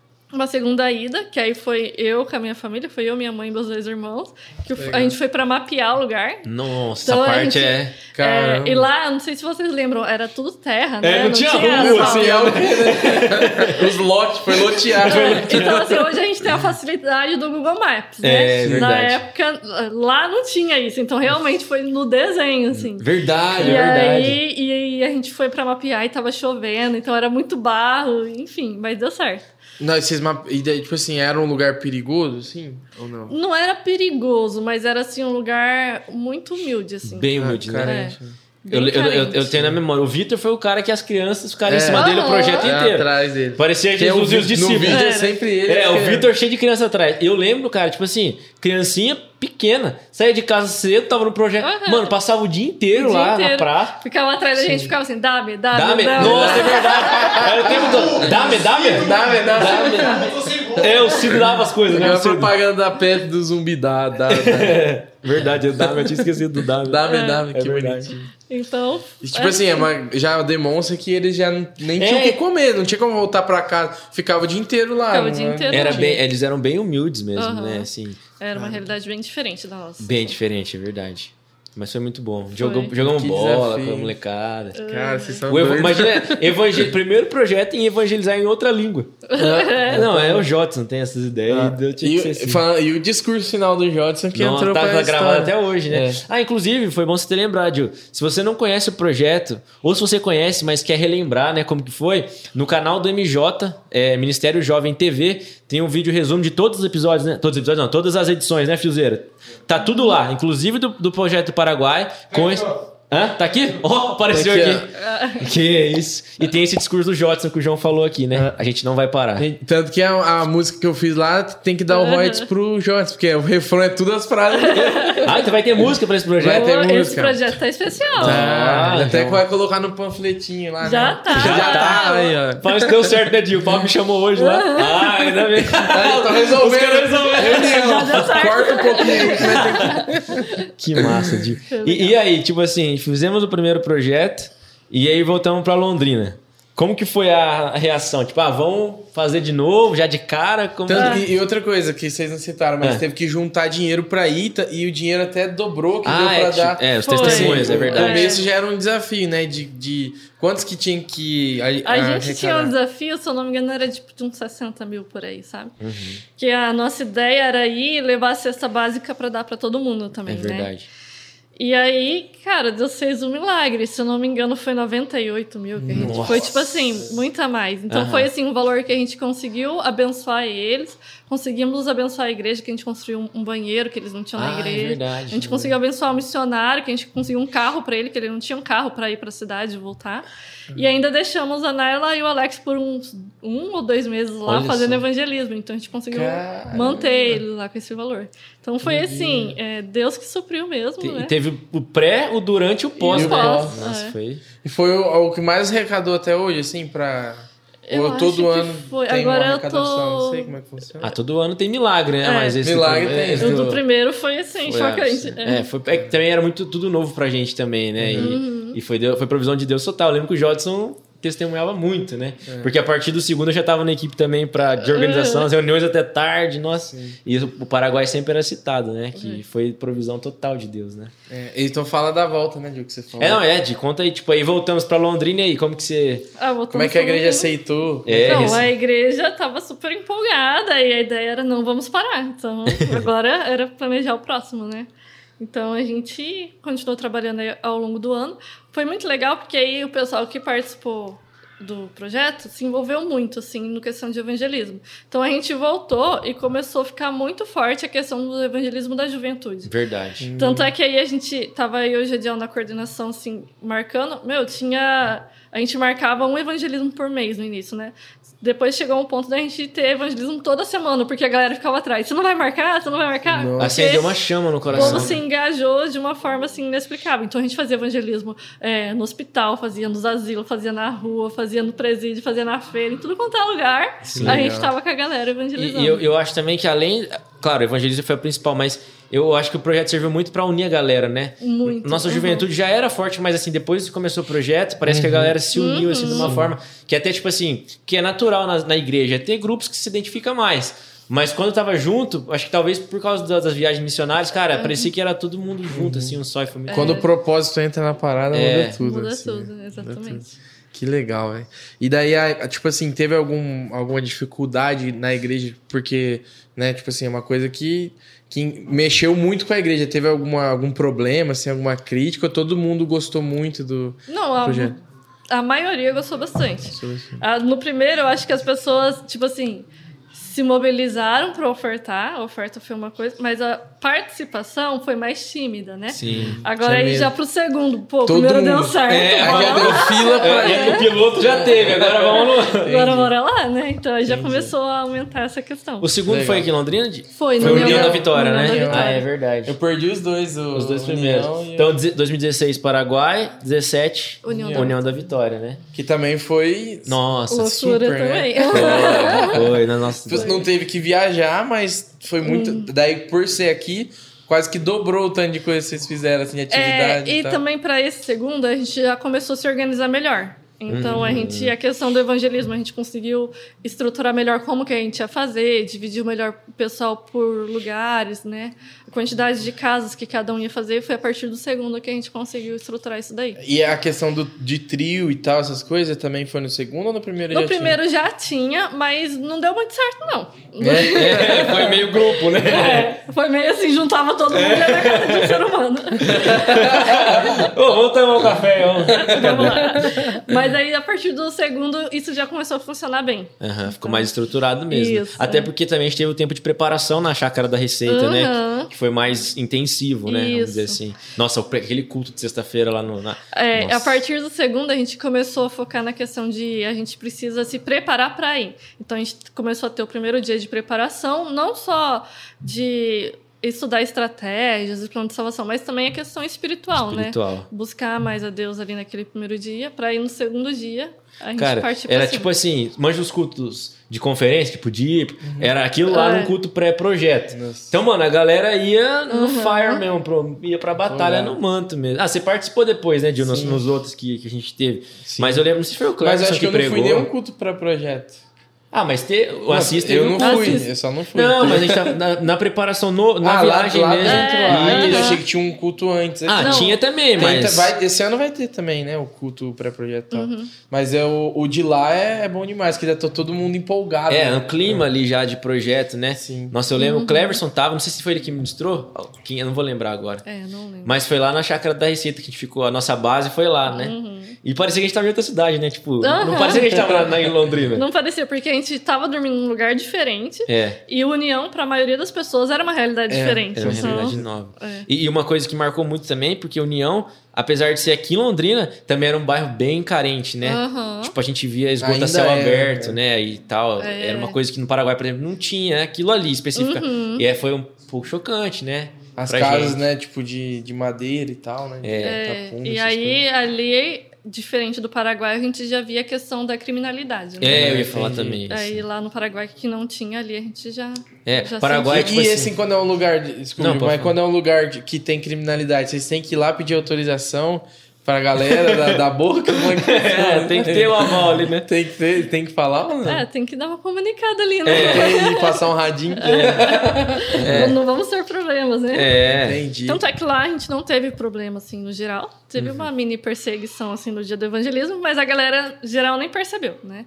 Ah, é? aí- Olha, revelou Tem agora. como, tem como contar ou é perigoso? Não, só foi, tipo assim, um- umas correrias lá, mas deu tudo certo. Em off ela conta Em off. ela Aí já. Não sei se vocês lembram que aí nesse dia a gente não levou cesta pra lá por conta que a União é muito grande, né? A gente não É, ia dar conta. aham, verdade. Então a gente anotou as casas que precisavam e aí num outro, um outro dia a gente voltou lá só pra entregar a cesta básica. Ah, eu lembro dessa orientação de vocês. É. Ó, observem se a casa é muito necessitada É. pra gente levar a cesta depois. é. Aí legal. depois a gente voltou lá pra levar, então foi, foi bem bacana. E o União, não- sei se no. Ah, não, no, no primeiro teve cachorro quente também, né? Ou Teve, aham. Só que no União foi massa que foi bem organizadinho, né? Aham. A galera É, a entrava filinha, numa né? filinha assim, é, multiplicou. Multiplicou. Cara, eu É não sei de onde saiu tanto refrigerante. Tanto refrigerante, é verdade. Nossa, é verdade. Teve testemunho do refri, né? Foi, aquilo lá foi multiplicação. Foi de mesmo. multiplicação, verdade. Foi mesmo, É. cara. É. E foi lá que teve o carrinho, né? o carro que chegou com o refri, na caçamba ou foi assim? Não, acho que foi. Agora eu não lembro. Eu foi... não lembro se foi Assis ou Santa Mariana. Ou Santa Mariana, é. né? Na caçamba foi que o Jorge tava. O, ca- o caminhão do Jorge. lá, Era, que que colocou na caçamba o gelo Foi e Santa, meteu... Maria, Santa Mariana. Santa Mariana? Foi. É, mas aí no União Foi teve, a, multi- daí encheu o, ge- o negócio. teve a multiplicação do refri, né?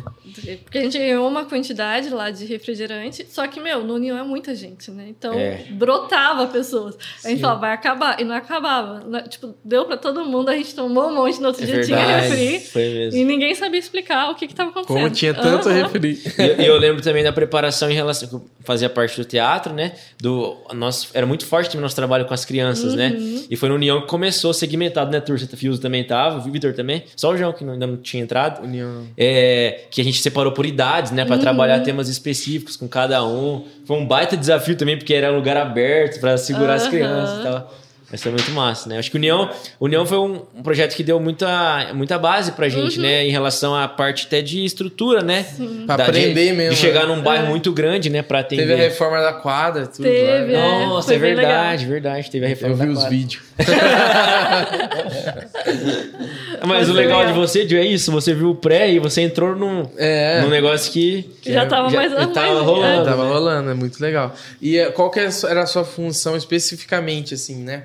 Dentro da. No, quando começa o projeto Lucas, o que que a Diene tem que, tem que fazer ali? Pensar no evangelismo. É, o seu é o evangelismo. É o evangelismo. O do, do começo ao fim é você que, que, Que pensa. pensa. aham.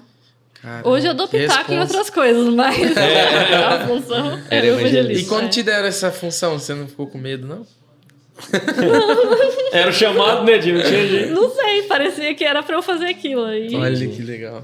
era tipo assim, foi no automático até, assim, sabe? Ah, você vai fazer. Ah, não, beleza, então vamos fazer. Vamos Era- fazer. Que era legal. tipo. Nossa. E aí, pra galera que tá assistindo, né? Tipo assim, falar, ah, evangelismo, mas todo mundo não é o projeto de evangelismo, mas a gente te- tem uma, uma organização, tipo, cada função, né? Tinha a, a galera do apoio, a galera das crianças, a galera do evangelismo. Uhum. Quais áreas mais tinha? Intercessão. Intercessão, é Aí verdade. o pessoal da beleza. Da da beleza. Ah, é, ela falou que é verdade. É, então, tipo, é, eram muitas áreas, né? É, áreas. cada um cuidando da- de uma do área. louvor. Da mídia também, né? Que a gente, nossa, eu lembro a semana de projeto, era um corre, velho.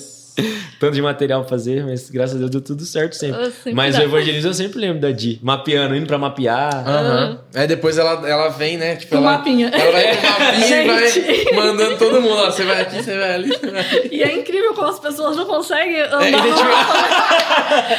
Mas onde é que eu tô aqui, É. cara? Tem um X Tem no um- lugar que você tá. Pessoal muito mal É, localizado. a, gal- né? a galera do GPS, né? Não É. tem jeito, não tem jeito. A Karina que é assim, meu Deus do céu. Ontem foi. A Emily, minha cunhada, mora aqui, no, no- no final do Cincão. E nós mora no começo. Ela foi na minha casa e depois foi pro. Ela, ela tava aqui, ela foi lá. Mas eu falei, por que, que você foi lá? Porque o único caminho que eu sei é. Não, ela, ela deu uma volta de 20 minutos. Porque, então é isso aí, você fala, vem aqui. Aí quando vê, tem cinco duplas na mesma rua. e a Não, outra rua é sem minha. ninguém. Não, Não, é é- minha.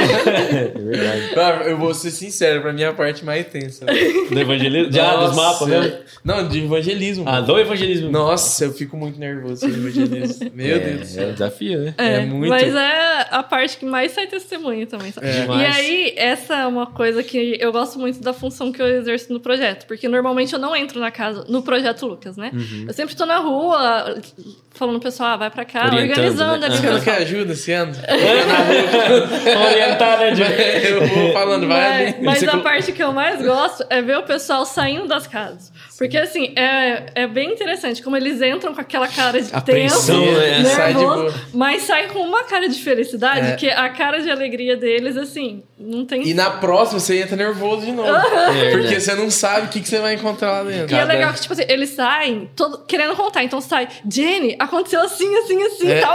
Aí eles ficam tudo empolgados. Eu, Nossa, muito massa. Tipo assim, eu não entrei, mas é como se eu participasse também daquilo que aconteceu, sabe? De alguma forma.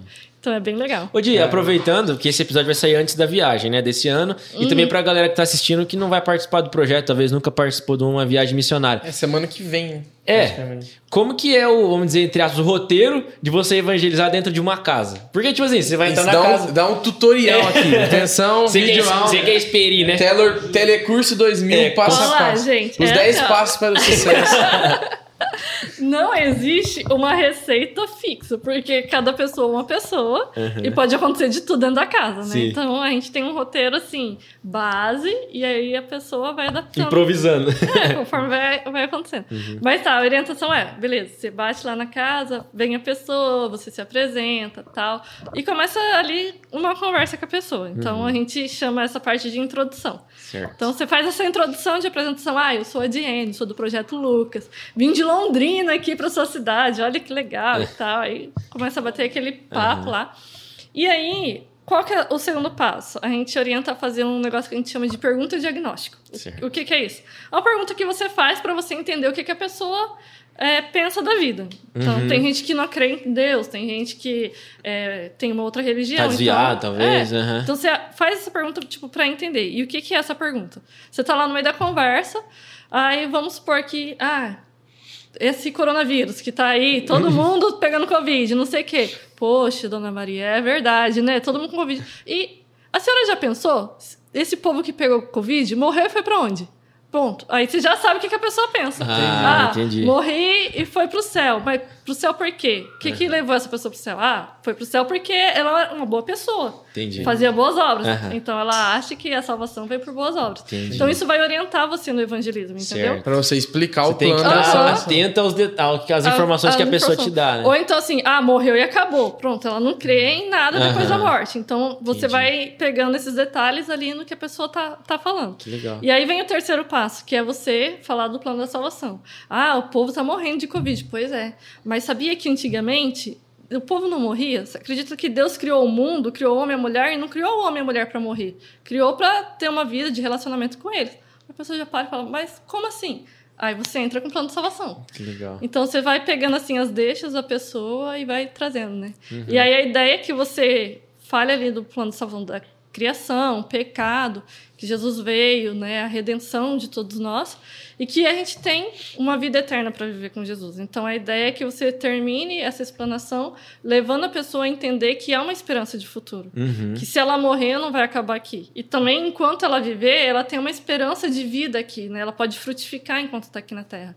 Então, você levando a pessoa a esse entendimento e encerrando ali, é, ou fazendo um apelo, dependendo do. Porque tem vezes que você percebe que não dá para fazer um apelo. Que não teve né? abertura ali, né? É, Aham. mas tam, Faz uma perguntando, oração. fazendo uma oração, perguntando se a pessoa aceita uma visita num outro dia, porque alguém vai voltar para visitar essa pessoa, Uhum. ou até fazer um estudo, que a gente tem um estudo preparado para dar para essa pessoa, né? Uhum. Então a ideia é mais ou menos essa, né? Que legal. Pô, Eu fico medo, tipo assim, você entrar, por exemplo, o cara é um ateu convicto e você não vai ter argumento. e né? ele que vai argumentar e você tem que, pá, responder tudo. Mas é muito difícil isso acontecer, É assim. difícil, né? Porque normalmente, quando você vai na casa da pessoa, Ou ela já fecha logo no início, Uhum. né? E você não tem abertura nenhuma. E se ela te der abertura, ela não vai querer, assim, ir tanto de contra com você. Ela vai ouvir o que combate, você né? vai falar. É. Normalmente, a, nas que eu fui, quando a pessoa dá abertura, ela já. Quando você começa a conversa, ela já começa a contar um problema que ela tá Aham. tendo. É, verdade. Então, tipo, da- uma vez que eu fui mesmo com a senhorinha que o filho dela tinha morrido, tipo, fazia um mês.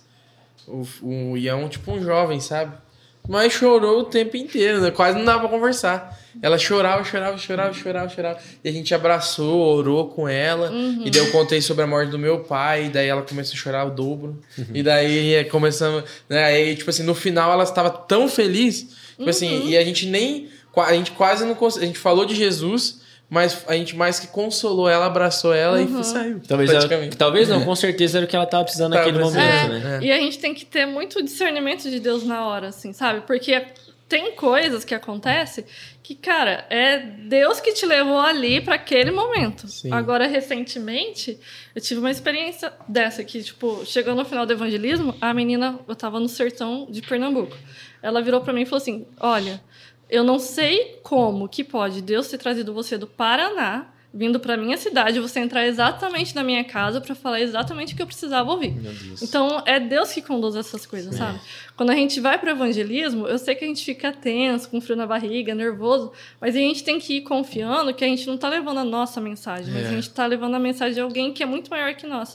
Verdade. E é ele que Amém. conduz tudo, é ele que tem autoridade sobre tudo. Então a gente pode descansar nele, Com né? certeza. Porque é ele que faz, não é a gente. Nosso papel é só estar lá, Só Sim. tá lá. falar, às vezes ouvir, Ouvi. né? Mas quem faz Abrir é o ele. caminho pra palavra. É, a gente é uma peça, né, no, no game de Deus, É, né? Então, assim, é, é o que você falou, Di. A gente tem que entender que ele já preparou o terreno, né? Uhum. Ele só espera que a gente vá até lá, né? Então, nossa, é muito isso. Ele né? nem precisa da gente, ele Não. quer que a Ele gente espera que, que a gente É, vai, é né? exatamente isso. Ele não precisa de nós. Nós temos o privilégio de ir. De, participar. Cara, e e dar uma, entregar uma palavra pra alguém e essa Nossa. palavra mudar a vida da pessoa, cara, é o maior privilégio que a gente tem na Nossa, vida. é já, já passei por isso no projeto e fora também, e não tem coisa melhor mesmo. É bom É um demais. sentimento inexplicável, né? Porque você não sente que, nossa, eu sou o cara. Não.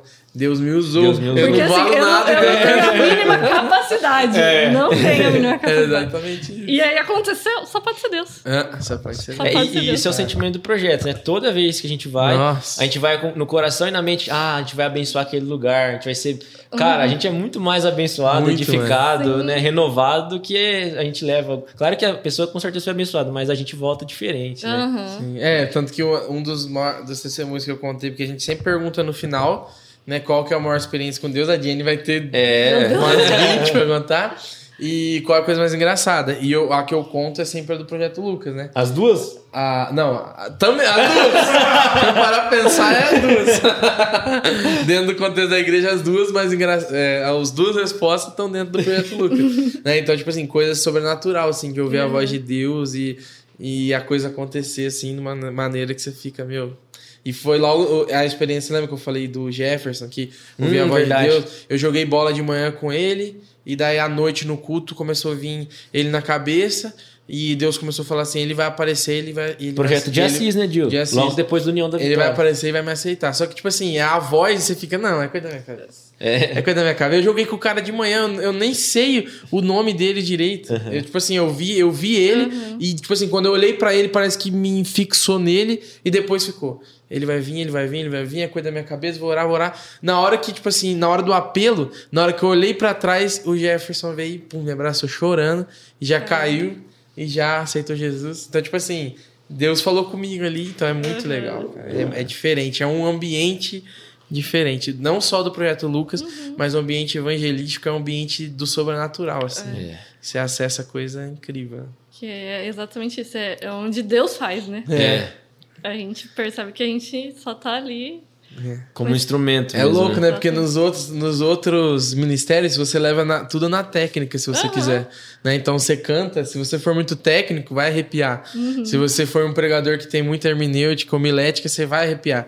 Mas o evangelismo é, Não. é tipo assim. Mesmo se eu souber fazer o negócio. Porque é- pode acontecer qualquer coisa. É. Exatamente, é igual os carros, os Uber novo lá do da Elon Musk, você entra atrás, não tem ninguém dirigindo. Você- o cara te leva e você não tem mais. É, isso, evangelismo é isso.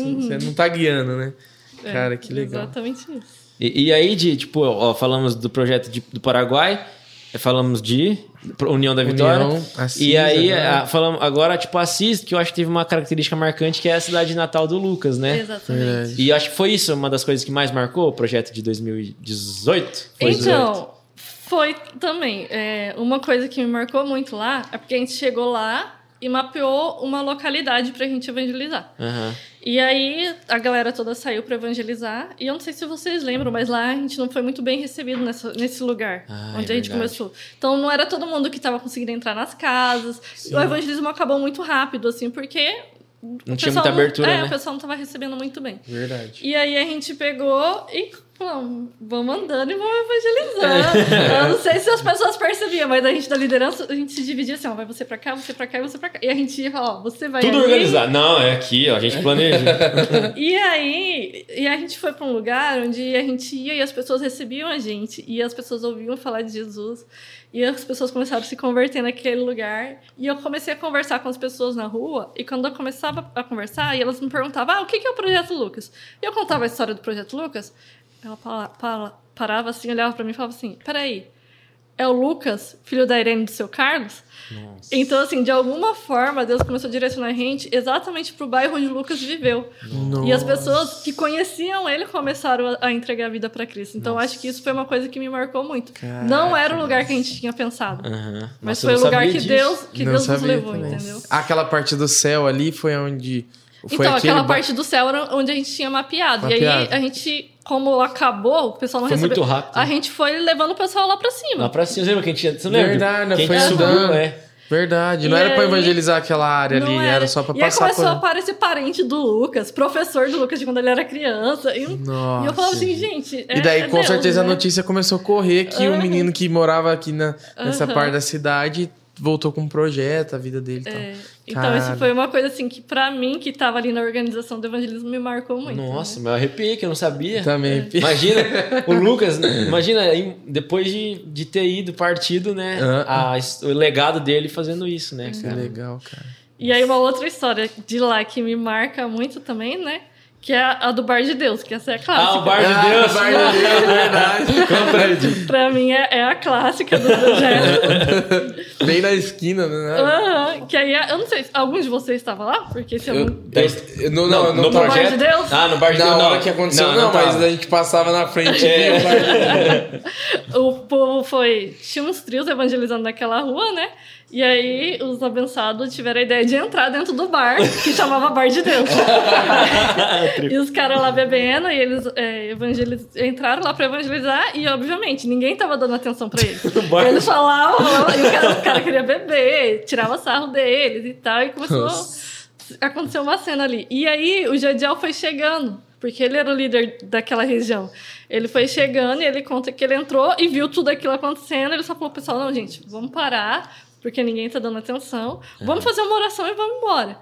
E aí ele falou pro pessoal, olha, a gente quer orar por vocês, vocês têm algum pedido? Quer que a gente ore por alguma coisa? Que a gente tá indo embora.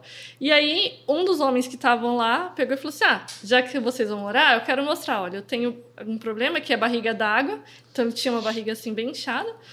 Ora aí, então. Aí eu sei que eles contam que eles começaram a orar e que o Espírito Santo começou a se manifestar e o bar realmente se tornou o bar de Deus. Um avivamento. Foi um avivamento lá e, enfim, oraram e aí terminaram a oração e foram embora. Aham. E aí continuaram evangelizando.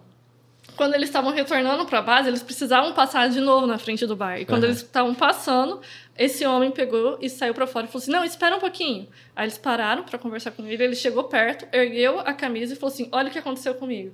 E a barriga dele estava lisa, ele tinha sido curado naquele momento. Caramba. E aí, quando ele mostra isso pra eles, ele começa a chorar, entrega a vida a Cristo. E as pessoas das Do casas de ao Deus? redor, Aham. as pessoas que estavam no bar, começam a vir e pedir pra eles: orem por mim também. Meu Deus. Fale do evangelho pra mim. Nossa, então, isso foi assim. Parece cena de Atos, né?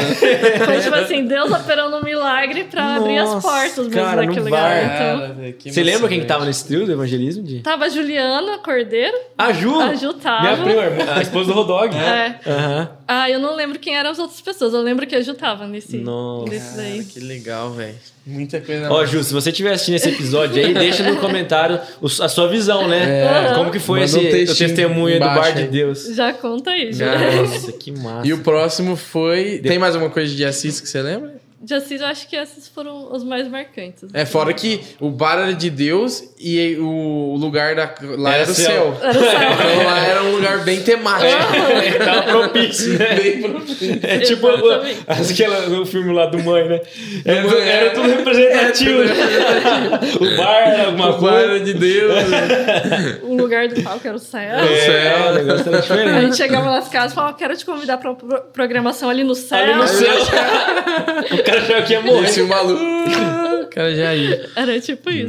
Mas foi top, o Assis foi, foi, foi massa demais. Santa Mariana foi. Só tem uma coisa pra falar, não preciso comentar mais nada. Foi onde eu conheci minha esposa e comecei a namorar. Ah, e Assis foi onde também começou, eu e Então Gabi, pronto, rapaz. já tá o te- falado. Projeto Lucas tem já. testemunho. Mas Santa Testemunho Mariana de foi... casamento, É, já. ah, glória. Verdade, né? O Projeto Lucas, a gente já falou isso aqui, já né? falamos, já É, falamos. já falamos que também, além de ser Você evangelista, que tá varoando aí, ó. errado, Sabe, né? por, sabe por que você vai arrumar uma varoa lá? Porque você não foi com essa intenção. É, isso mesmo. E daí chega lá, você vê se a pessoa tá todo mundo tão feliz, você fala, meu, acho que eu vou namorar com você. É, foi ele. foi assim que aconteceu comigo. Foi assim. Se viu a Karina bem feliz, É, não? vamos namorar. Glória a Deus. Pronto, Era o último lugar. Não, o último lugar que eu tava, que eu tava esperando que isso acontecer. Mas você- hoje você vai falar a frase então, que você falou pra Karina. Não, não, não. Não, conta, Diogo. Não, não, isso Não. aqui é uma Não. vergonha. Não, mas conta. Ah, não, Não, fala. É, você contou no PG, eu quero que a galera que assistiu o MJCast saiba e que a Diane saiba também. É que assim, Vai. Eu, não, eu soltei o microfone que eu mexo Vai tanto. É, do Projeto. Lucas. Você acha Não, que- Nem era pra ter mexido, eu, É. eu O desenrolei. meu tudo. nem roda pra você ter. Não, é que assim, eu, eu, eu fui. Eu, funcionou a frase, entendeu? Aham. É porque assim, eu não queria. Não que a Karina também queria, mas é que eu sou muito ansioso, entendeu? então eu não queria ficar ficando, eu queria começar um relacionamento sério. Que é o certo, É, né, E a? Karina, tipo assim, ela só queria esperar uma semana. Ah, tipo assim, só de bom conversar. Eu falei assim, ai, Jesus. Fala. Nossa, essa é pra acabar. Eu falei uma coisa mais vergonhosa da minha vida, mas que funcionou. E eu agora sou casado com essa pessoa. Aí. Eu falei assim, eu não nasci pra ser pegador. Eu nasci pra ser pregador. Aí, ó, você vê. Aí, cantou. Não precisa ter vergonha. Mano, isso é, seu muito, testemunho. é, é o pior Você testemunho tinha que que eu ter tenho. colocado na música, entendeu? Ô, Ju, tem por, faz um rap. fazer um rap. É verdade. Ah, e aí, eu com o contracanto da Karina. Coração, coração. Pregador João. Mas essa foi bom. tem história. E Santa Mariana foi o último pré-pandemia, né? Isso, foi hoje. É verdade. E foi, sim, um projeto incrível, incrível. Assim, que Deus fez lá foi. Um lugar mais mesmo. rural, né? Um lugar mais rural. É, a gente, além de evangelizar a, a cidade, a gente teve a oportunidade de ir pra zona rural. É, Então, foi o primeiro, bem- né, que a gente teve isso, né? Foi muito legal. Tinha um busão da, da... Da zona Do que rural. rural. só entrava quem era do Que era manto. do- Lá é só, Só a galera Só, a né? só a galera mesmo que é engajada mesmo. É. Voltava preto, mano. Todo mundo de pó, da cabeça aos suado, pés. Cansado. Foi, Nossa. Sa- foi, ah, foi Santa Mariana que era terrão, né? O Terrão. palco firme. palco. Igual um... Igual prego na areia. Colocaram eu pra fazer o teatro e eu era o. Um dos demônios, pra variar, porque o gordo nunca pode ser Jesus. Né? Então eu era um dos demônios. Eu, eu pulei em Nossa. cima do palco, meu. O homem do palco quase teve um derrame lá embaixo. Porque o palco fez ó. uh, e um palco altíssimo, né? que Era era muito lá. alto É. Muito, não sei por que tão alto um palco daquele Lá jeito. Pra alto. você, o primeiro teatro que você ia fazer. É verdade, acho que foi, foi por isso mesmo. Aí lembrei, Santa Mariana foi, do, que era, foi o primeiro também que era terra lá, né? Uhum. Os outros não Engraçado, lavando o cabelo das mulheres. Tava, lavava, saía um monte de barro, daí vinha poeira, daí passava o dia inteiro arrancando É que era, barro. era tintura, né? Já fazia corte e tintura. Já atingiu o cabelo atingiu o cabelo. Aham. Mas foi uma benção, é verdade. E teve algum Mariana. desafio que você lembra específico? Lá foi muito legal o seguinte, a gente conseguiu fazer uma parceria muito forte com a igreja. Então a gente foi antes do projeto, a gente teve um trabalho de treinamento para discipulado Uhum. com eles. E aí, quando foi no dia do projeto, alguns deles participaram com a gente. Verdade. Mas no culto, a igreja em peso estava lá, participando do culto à noite. Entendi. E aí, quando passou o projeto, eles realmente abraçaram aquelas pessoas que entregaram a vida para Cristo, sabe? Então, eles começaram a discipular, visitar as casas. Então, a gente viu muitos frutos naquele projeto. Entendi, então, que foi legal. um Inclusive, né, O pós foi muito importante. Mano, aproveitar que eu tive a. Tanto que rolou casamento no pós. Eita! eu tive a oportunidade de conhecer ele assim pessoalmente. O, mandar um abraço pra família, né? Do pastor Ricardo, né? Exatamente. Que ele, infelizmente, né? Ele faleceu na, na pandemia, que era o pastor lá de Santa Mariana. Mas ele foi um- uma peça fundamental Foi, naquele ele projeto. né? abraçou o projeto de uma forma assim, muito legal. Foi ele que falou sobre o endemoniado. Foi? Eu chegou agora eu não Não lembro. Você lembro. foi lá, não foi? Que eles falaram que tinha um endemoniado na. Tipo assim, aqui é tranquilo, só toma cuidado que tem um endemoniado na rua, que ele bate em todo mundo. Todo mundo saiu com medo do endemoniado, que só deu, né? né, De encontrar. Aí Todo mundo ficou pensando, você encontrou o endemoniado? Vocês não lembram disso, gente? Pelo Eu amor não lembro. Não, eu lembro do Gabriel que evangelizou Jesus. Aí toda hora ele, ah, eu fui lá evangelizar Jesus. O solto, né? é verdade. Lembra que tem uma vez que ele levou, ele fez uma pergunta, aí foi, nossa, solto é Chamou o essa arma- Pablo. Chamou o Pablo, não lembro pra quem que A gente chamou. sabe da história, mas O o Paulo sabe também. O Paulo vai mandar. O Gabriel Vesti vai contar pra Gabriel vai nós. contar pra nós. Mas depois comentário. Mas é, Santa é bom que é uma, é uma forma de ter comunhão com nossos próprios irmãos aqui da igreja. É Né? verdade. A gente conhece gente nova lá que tava na nossa igreja. Que a gente nem sabia que era da igreja. Porque é tão grande, é mais o mesmo efeito do PG, né? Essa questão da É comunhão. verdade, é verdade. Muito massa. E daí acabou, aí ficou. Aí teve a pandemia, Aí né? veio Bela Vista, mas aí veio pandemia, que aí já. Que daí foi. O Bela, o Bela Vista. O que, que é? Ah, que que é? não sei, né? acho que live, as lives. Você lembra? Da- as lives? nossas lives? De vocês e o Pablo. Ah, é a live do verdade! A live do Manta! Os... é verdade! Live profética. A live Cara, profética. aquilo Foi em lá- Santa Maria que nós entramos Foi. nesse, nesse mundo das lives proféticas. Verdade profética. Nós fomos libertos depois. Oração pelo Thanos. Pelo Thanos, que. como que é? Não, pelo, pelo Thanos tava passando pelo estalar de dedos do inimigo. não, os caras não davam. É, pra, pra contextualizar, né? Os, os meninos no, no meio do projeto de noite entraram na live dos. Dos profetadas, né? Fake profeta É. e começaram a mandar pedir oração, falar que tava no presídio e nós tava na base ali, né? Então todo. Parecia um. Escola meio que parece um presídio também, cheio de. cheio de, de sala, né? Entendi. Aí o Felipe Cruz, aquela magreza, parece que fumou 30 quilos de crack, falando: Ai, eu sou viciado, e o irmão orando, Deus vai arrumar. Gente, Olha pro meu irmão olha os aqui. crentes. Que, que com sede. Você, você, que doença que você tinha mesmo? Não, eles falaram que eu tinha homossexualidade. os caras falaram. Aí oraram pra mim lá na live. Mano, Você vê, a- então, os assim, caras são o terríveis. projeto é sério, mas tem momento de descontração É, é também, né? Então foi, foi muito bom. E fala foi, que eu tinha homossexualidade. e foi assim, a gente tava na.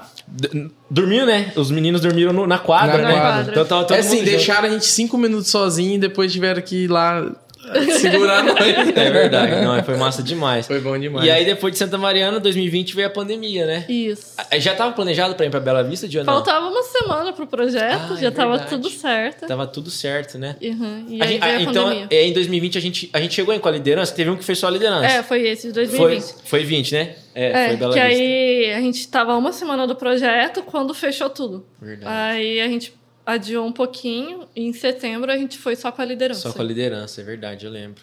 Você foi? Você chegou Eu aí? fui, esse Você eu foi, fui. né? Tinha um gente- velho em cima do telhado. Ah, né? nós rachamos o bico também nesse projeto. Filza foi também, né, Filza? Fazer os Foi. vídeos. Gente Só que foi meio triste, né? Tipo, É, É, porque foi- a gente não podia entrar. Não podia Foi tipo entrar. um pocket, né? Porque a gente fez mais ação, só, tipo, recolhemos lixo ali nas, nas ruas, é, né, e tal. isso. Foi um mini projeto, né? É. Então, tá E- represado. Esse, Esse, ano agora é a volta. é a volta? Dourados. É. Longe, hein? Longe, já Misericórdia. voltamos com tudo. Conta aí então, Di, vamos entrar no Como projeto. vai ser, né? A expectativa aí. A expectativa tá alta, esse projeto. A gente tá pensando em algo muito diferente dos anteriores, então, assim, todo mundo com muita expectativa, né? Aham. Primeiro pelo lugar, que é um lugar novo pra gente.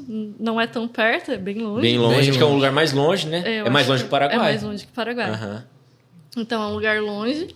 É um contexto, assim, diferente, né? A gente tá indo para um contexto onde esse ano a nossa principal ideia é plantar uma igreja. Então, vai ser a primeira igre- igreja que a gente vai plantar no Projeto Lucas. Que legal. Que legal. Então, assim, vai ser inovador. Diferente. Aí, Aham. Gil, sua música, se Deus quiser, Ah, Vai ser a primeira tocada nessa igreja. na igreja. Olha aí, ó. Olha aí. que legal. Que legal. Então a gente tá com a expectativa muito alta, né? E o foco maior esse ano é evangelismo, intercessão. É isso que eu ia perguntar, né, Di? Porque eu acho que é o primeiro projeto que não vai ter a.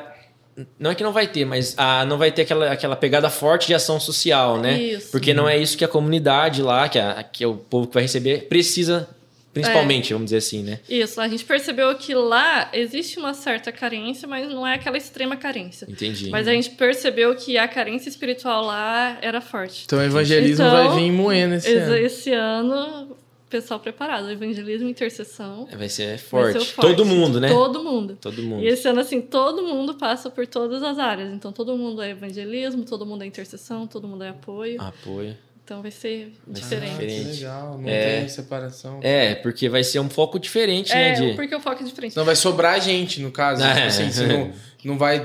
Porque do- sempre tem muita coisa, né?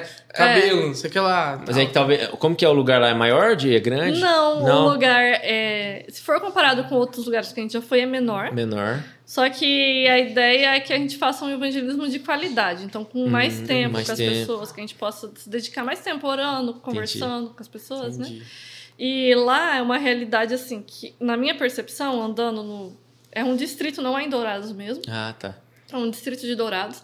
E uma coisa que eu percebi lá é que a gente encontrava muita coisa abandonada. Então, quando o pessoal for andar por lá, vai perceber. Tem uma associação abandonada, tem um posto abandonado, tem não sei o que abandonado, e tinha igreja abandonada. Mas é, Porque o pastor morreu no, no culto. No, no púlpito da No igreja. púlpito. Então, Eu não sabia dessa história aí. Ele infartou, sei lá. É, então lá pregando, né? a, a ideia é que a gente vai reinaugurar essa igreja que estava abandonada. Que legal. Então a ideia é que no lugar de abandono a gente leve Jesus como um renovo para aquelas Pô, pessoas. que legal. Né? E tem tudo a ver com a volta do projeto, né? Pós-pandemia, né? Verdade. Nossa, vai ser emocionante, hein? É, então- Só faltou a Ruda. Putz, Poxa. Cara, não acredito. Cara, meu coração tá. Ardendo. Nossa. É, infelizmente, tem Pega a vou rabeira, velho. É. Vou patinete. viajar para o Dourado, fazer uma viagem na, de semana. É, verdade, Por é verdade. coincidência, eu, nossa, eu vim ver minha avó. Que É. Nossa, uma das minhas oito vó mora aqui em Dourado. Eu moro pertinho aqui, moro ali no buracão, mas eu tenho uma passada aqui em Dourados pra, pra passar, só pra dar um oi pra vocês. Cara, mas é a expectativa. Quero ouvir os Aham. testemunhos quando vocês voltarem, quero ver. É, a- a gente Coração tá de com muita vocês. expectativa. Eu creio que Deus vai fazer grandes coisas lá. Amém, vai ser bênção, não tem é dúvida. E, e tem. Ansioso. Ô, Di, mas não sei, foi uma coisa, não sei, talvez pode ter sido uma percepção. Mas esse é um projeto que vai mais assim, é, pessoas. in- primeira vez em projeto? Não. Não é? Não. Percepção, então. É a- o projeto que tá indo menos pessoas pela primeira vez. Ah, é? Olha. Não, foi ao contrário, então. Ao caramba. contrário. Olha Então é só. só veterano. Só a os maioria. a maioria é veterana lá. Você vê, né? A galera que tava, já tinha participado. É isso, É. né? Tava esperando voltar o projeto. E... Só caiu a qualidade do louvor esse ano, né? Por quê? Quem que vai ser o líder esse Ah, ano? não sei não. Pegaram o único que, que ia. Jesus ma- tinha convidado, um tinha uma É. junta de boi, outro tinha que ter. Pegou Vai. os mendigos. É, mas que foi o que inclusive compôs a música pro projeto. Ah, Olha é. aí, aí. Que Música isso, Di? Vai ter a música, vai ter É. música esse ano no projeto. Vai ter música, vai Fato inédito já. Verdade. Fato Verdade, inédito. tá vendo? Tirando o Eu tenho noivo amor. Tem que fazer, a- tem que fazer a tradução em espanhol. Di. Mas Versão essa espanhol. música é gospel? É. É, ah, tá. O É que- Gabriel Souto É que tudo que um monte. fala em espanhol parece que é Que é romântico. romântico, né? É, essa música é linda, velho. Top demais. Dinheiro, vamos falar um pouquinho agora do seu. Quer até? Meu Deus. Depois dessa mudança. Tananana. Que isso. Já tá nervosa É, agora. já falamos do outro projeto. Verdade. Mas vamos falar assim do.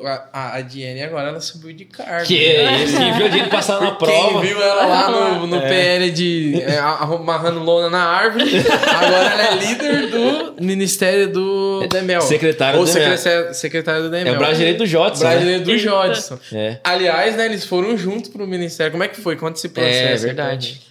Ah, vir pro departamento de missões foi assim algo muito legal para mim. assim. Como eu falei, no início eu tenho convicção de chamado missionário e eu tinha convicção que Deus tinha me dado a oportunidade de participar para trazer isso para minha igreja. Então, vir pro departamento de missões foi exatamente concretizar isso que estava no meu coração, sabe? Então, foi ter a certeza assim de chamado, ter convicção daquilo que Deus queria para minha vida com relação ao ministério. E Tamo aí, né? E você teve que abandonar alguma coisa pra, pra ir pra lá? Tipo, você. a sua carreira de advogada, você, você abriu dela, a mão dela antes? Antes, aham. Antes já tinha aberto mão. Já. Em 2019, eu fui para um outro projeto na Paraíba. E aí, quando eu estava lá nesse projeto, é assim, aquilo que você falou de ouvir a voz de Deus, né? Para mim era claro. Era como se eu ouvisse a voz de Deus todo dia. Tipo assim, eu acordava, ia fazer meu devocional e eu ouvia Deus falando comigo. E eu tinha certeza, assim, Deus falando comigo a respeito disso. Mobilização. Trazer a igreja para ter esse olhar para missões, né? Só que quem sou eu na fila do pão, né? tipo assim, eu tinha certeza disso, mas fazer isso como? Não é igreja histórica igual aqui. Gigantesca, né? Com muitas pessoas capacitadas, muitas pessoas envolvidas com missões já. Mas eu não sabia explicar essa convicção. E ao mesmo tempo, o Jadiel- estava lá comigo nesse projeto. E ele tinha a convicção que Deus estava chamando ele para o campo. E o detalhe era que nós dois tínhamos acabado de abrir um escritório de advocacia. Ia dar certo. Já de contou. então, assim, os dois, cada um com a sua convicção. É. E eu eram falando, "Meu tudo Deus." menos advogados. É uns baita de Jonas mesmo, né? Indo pra, pra Tarsis. E o Jadiel o tempo todo, ai, porque eu, Deus tá me chamando pra ir, eu tô me preparando pra ir, e fazendo prova com Deus pra ver se é isso mesmo. E aí, o que que eu pensei? Se eu falo pro Jadiel, não, não quero mais advogar, eu quero me dedicar a isso, cara, era o que, que ele ia me falar? É Deus que tá dando sinal. Sim. Então é o sinal que Deus tá dando pra eu ir. E eu não queria ter esse peso de, ah, eu dei o sinal e o Jadiel foi por causa de mim, né? Então eu guardei aquilo no meu coração e eu não compartilhei aquilo com ninguém. Então, assim, Deus estava falando comigo, mas eu não compartilhava com ninguém. Aham. E aí, quando o Jadiel falou assim: não, eu vou, tô com a passagem comprada, tá tudo certo, eu falei: então vamos fechar o escritório. Nossa. Pronto, fechamos. Não fechei com um plano do que eu ia fazer. Entre aspas, no escuro, né? É, mas eu tinha certeza que era para fazer aquilo. Então, fechamos o escritório e aí passou um mês, mais ou menos, o Jodson me chamou para ir trabalhar na base do PL. Ah, que aí entendi. foi quando, na verdade, ele me chamou para ir como voluntária, eu fiquei acho que um ou dois meses como voluntária, depois fui contratada e comecei a trabalhar lá. Então, aí depois de um tempo trabalhando lá, que aí surgiu a oportunidade que o pastor Elias chamou a gente para assumir o departamento de missões. Cara, Nossa, que legal, cara. Que aí era exatamente aquilo assim que Deus vinha falando comigo há um tempo, né? Entendi. que é despertar a igreja a respeito de missões, é, ajudar na caminhada de pessoas que muita gente fala assim, ah, eu tenho chamado missionário, mas eu faço o que, que eu agora? faço? tipo, eu tenho, e agora? Para onde eu vou? E isso é uma coisa assim que me fascina, poder acompanhar essas pessoas até chegar ao campo, né? Então, é exatamente assim, plano de Deus, eu vejo. E, e você sucedeu a Rosângela, né? Aham. Cara, eu vou citar ela aqui porque a Rô é uma histórica aqui na nossa igreja. é- foi muito especial pra minha vida. Ela, ela foi minha professora de escola dominical aqui. E é antigaça muito aqui, né? legal, A né? família antiga. E ela sempre muito envolvida. Você pensava Muito. em Demel, você pensava na Na Rô, né? Aham. Então, Dando os relatórios. relatório. sempre aqui na igreja, sempre vi ela aí viajando também. E como foi dia essa responsa aí de suceder? Nossa, foi um peso, meu Deus. Primeiro, convicção que, tipo assim, era, eu tinha convicção que era chamado, mas eu tinha convicção que eu não sabia o que fazer. então, minha primeira semana no Demel, meu Deus, o que, que eu faço agora? Tipo, era, era isso, sabe? Meu e é muita responsabilidade, né? Assumir um- esse cargo que a Rosângela, por tantos anos, né, fez com tanto amor e tão bem. E é uma parte burocrática também, porque é secretária, né? Tipo assim, tem Nossa. a finança, tudo. Não é simplesmente entrar na casa e. É, É, tem toda essa questão administrativa, né? E Aham. ministerial. Então são duas coisas que tem que caminhar junto ali. entendi. Então sua Mas- vida mudou completamente nos Totalmente, últimos anos. Nossa. Cara. É, se há cinco anos atrás você me perguntasse como seria a minha vida, eu não imaginaria que ia ser Se é cinco, você não. Imagina quando você veio pra Londrina. Nossa, Jamais. verdade. Nossa, imagina você olhar pra 18 trás. anos É, veio com o objetivo, veio pra estudar. Né? estudar Exatamente. Nossa. e mudou tudo. Que massa, cara. É. Que legal. história, hein?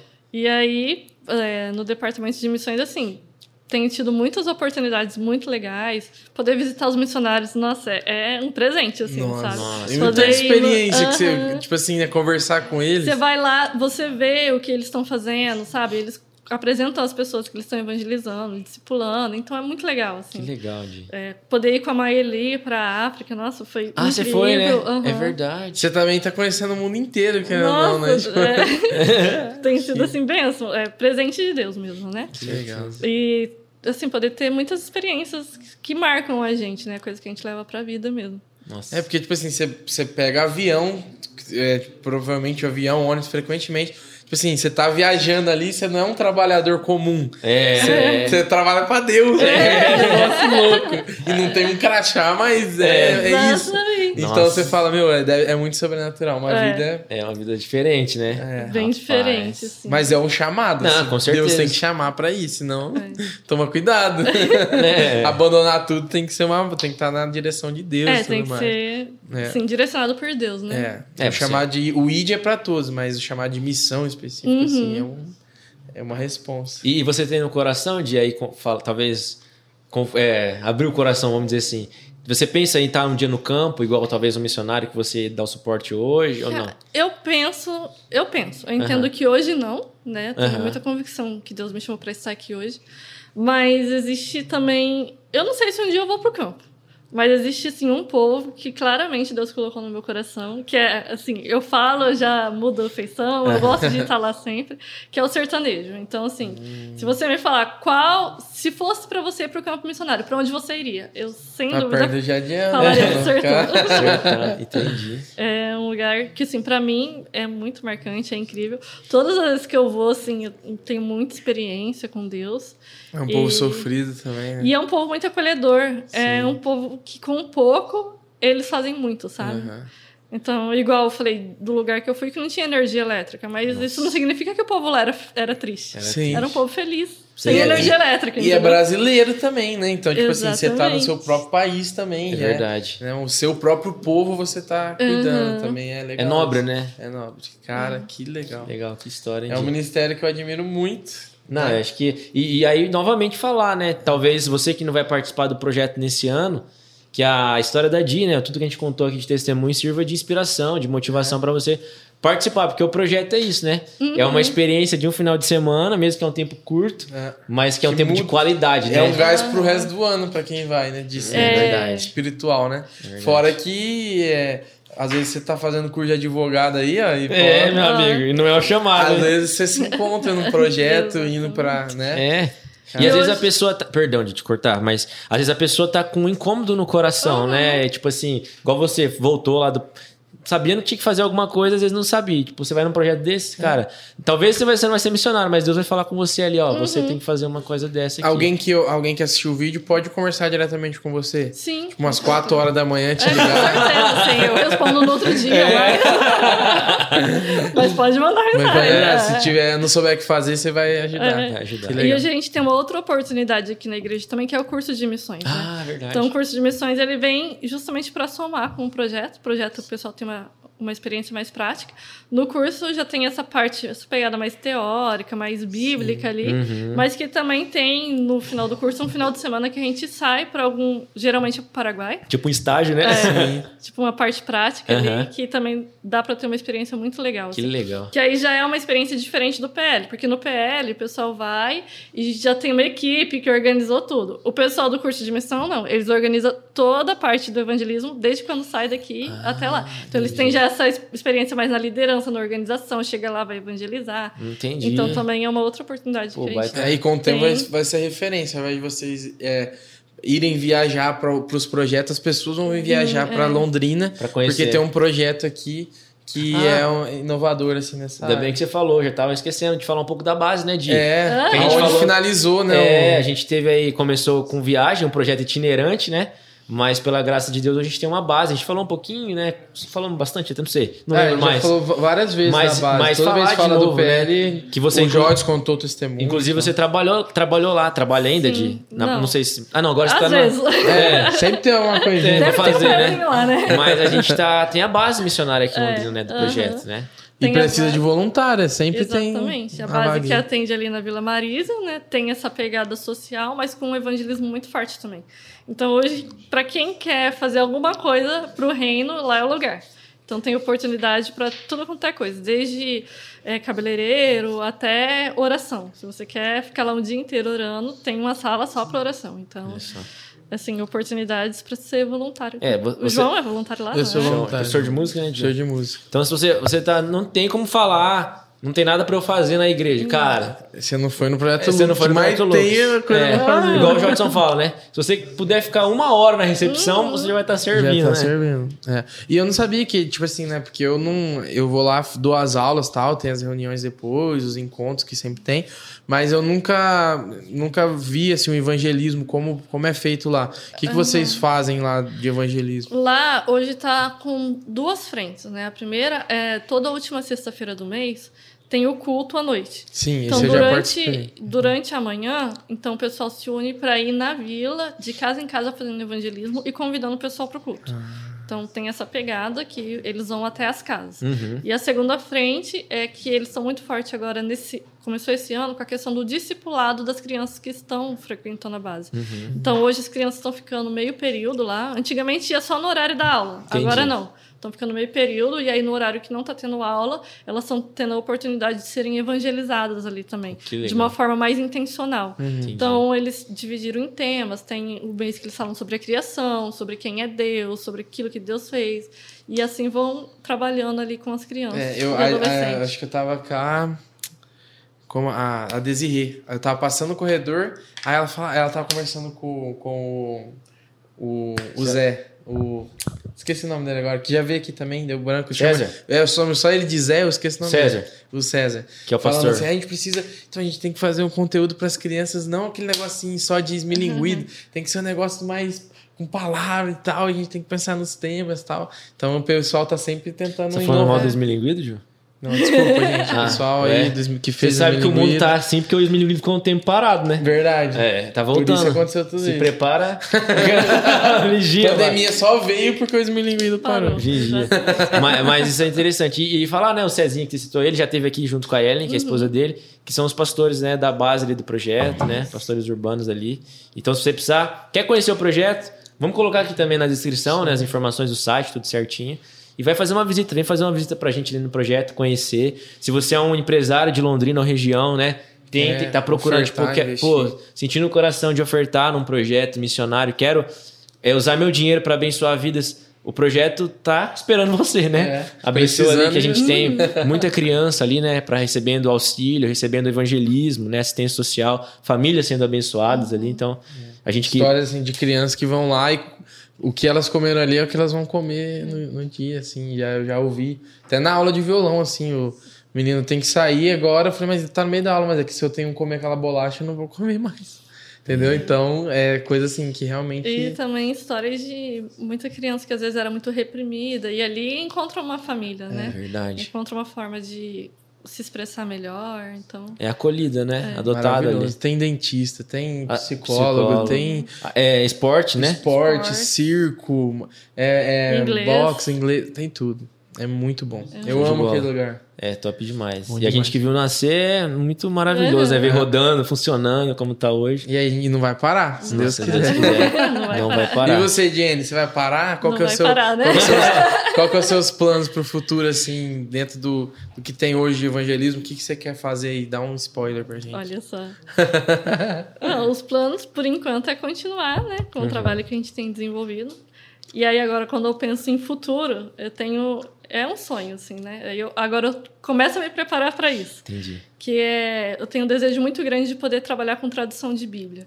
Quando a gente pensa em pessoas que não têm acesso à Bíblia, né? Aham. E a gente às vezes tem tantas versões dentro de casa. Nossa, é verdade. E outras não, não tem nem o Evangelho de João, ou não tem nem uma porçãozinha da Bíblia. Uhum. Então isso é uma coisa assim que quando eu penso nisso, meu coração chega a dói, assim. Então, Os indígenas, né? Ba- Bastante tipo de língua que é, hoje no Brasil, acho que se eu não me engano, são 180 línguas indígenas. Nossa. Então, a maioria do- não- de domingo. Verdade, É. verdade. A gente está falando sobre os povos não alcançados esse ano e você começa a, a aprender sobre cada povo e ver como são grandes os desafios, né? E no que diz respeito à Bíblia, assim, são enormes.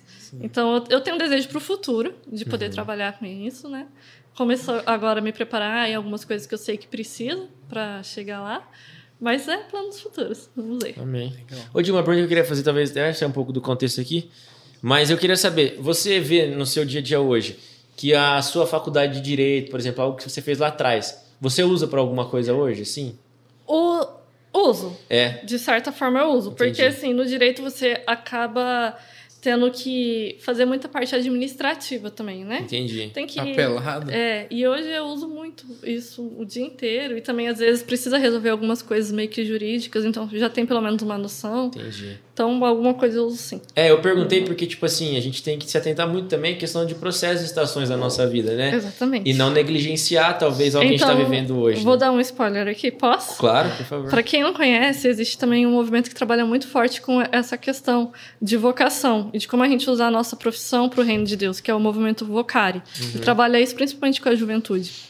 E esse ano o Vocari Sul vai ser aqui na nossa igreja. Olha só. Então, 29 de julho, a gente vai estar Olha. recebendo essa galera aqui. não foi combinado, eu Não não sabia. A gente vai estar recebendo essa galera aqui na nossa igreja. E a ideia é que venha pessoas de vários lugares aqui do Sul participar de um. Vai ser um dia inteiro é, com oficinas, várias palestras, louvor, voltado para despertar essa vocação na juventude. Então, como eu posso usar o meu talento, aquilo que Deus me deu, para o reino dele? Como eu posso usar minha profissão para o reino dele? Então, eles vêm com várias coisas, com oportunidades também, porque às vezes a pessoa fala. Ah, por exemplo, o pessoal da mídia. Como que eu posso levar a mídia, é, fazer o reino de Deus crescer através da mídia? Aham. Então ele já vem com lugares, agências missionárias que têm essas oportunidades para pessoas se inscrever. Então Entendi. vai ser um dia bem bacana. Quando que vai ser? Que massa. 29 de julho. 29 de julho. Isso. Com inscrição ou como que vai ser? Vai será? ter a inscrição, a gente vai soltar o link de inscrição logo. Aham. Mas vai ser Então bacana. já se prepara aí, você que tá assistindo aí, 29 de julho, deixa meio reservado na sua agenda e fica ligado para quando sair as inscrições. Vamos continuar falando aqui no MJCast para você se inscrever e não perder. Que massa. Vai Show de legal. bola. Tem muita coisa vindo aí. Muita Cara, coisa. tem muita coisa. Se você não tá envolvido com nada na Meu igreja, Deus do céu, vai se converter. mas procura alguém aí e se envolva, cara. Evangelismo tem várias frentes, como a gente citou aqui, né? Então, Uhum. ele tá te esperando aí para trabalhar. Isso aí. Vamos- Você quer ir para as perguntas finais já, Vamos para as perguntas finais. É, tentando resgatar alguma coisa. Será que eu perdi perdi? Não, mas vamos para as perguntas finais. É, Se a gente lembrar, a gente. A gente É, na pergunta depois, né? É, a gente pergunta depois. Fechou. Ô, Di, a gente tem duas perguntas oficiais aqui do projeto, eu vou fazer a primeira. O João já deu um spoilerzinho, né? É. Mas assim. Ainda bem. Normal. É, não é de surpresa mesmo. pra- Qual que foi assim? Você que tem muita experiência já em evangelismo e tal, e até na igreja, nasceu na igreja, a experiência mais engraçada que você já teve Mais engraçado. num contexto de igreja. E aí pode ser é, visita, Ai, evangelismo. mano do céu, esses dias aconteceu um negócio muito louco. Então conta. Porque assim, eu sou uma pessoa desastrada e além de desastrada, parece que as coisas acontecem sempre comigo. A gente tá com uma livraria. Quem quiser comprar livros, gente, Aí, evangélicos, bíblias, a gente tá com uma livraria aqui na igreja que todo o lucro vai pro departamento de Eu missões. já comprei dois livros top lá, É. Fiz desse tamanho. esses dias, vou comprar tudo do Demel então. Exatamente. É aí aí. compra e já abençoa missões. Ah, é. É. E, cara, esses dias a gente tava, os meninos estavam ali trabalhando na livraria e eu vim chegando, assim, aleatoriamente, né? e aí eu tinha uma senhora próxima a eles, e aí a, a- os meninos pegaram, eu só vi eles olhando pra mim falando assim: olha, aquela moça ali, já me trollando, né? Aquela moça ali é líder da intercessão, vai ali falar com ela. Eu falei assim: pronto, alguma coisa, alguma coisa não tá certa, né? Aí eu me aproximei da pessoa, é, ela começou a falar que queria oração e tal. Aí eu peguei, é, tava próxima ali à sala de reunião, abri a porta, levei ela pra dentro, comecei a conversar com ela e falei, ah, como que é seu nome? Ela falou o nome. E falou assim, ah, e eu falei pra ela, e o que que tá acontecendo? A senhora quer oração por algum motivo específico? Tava contando alguma coisa? Tá. E ela falou assim, tá, tá. Aí eu falei assim, e o que que é que a senhora quer que eu... Eu tô com medo de me dar dor de barriga. Medo de me dar.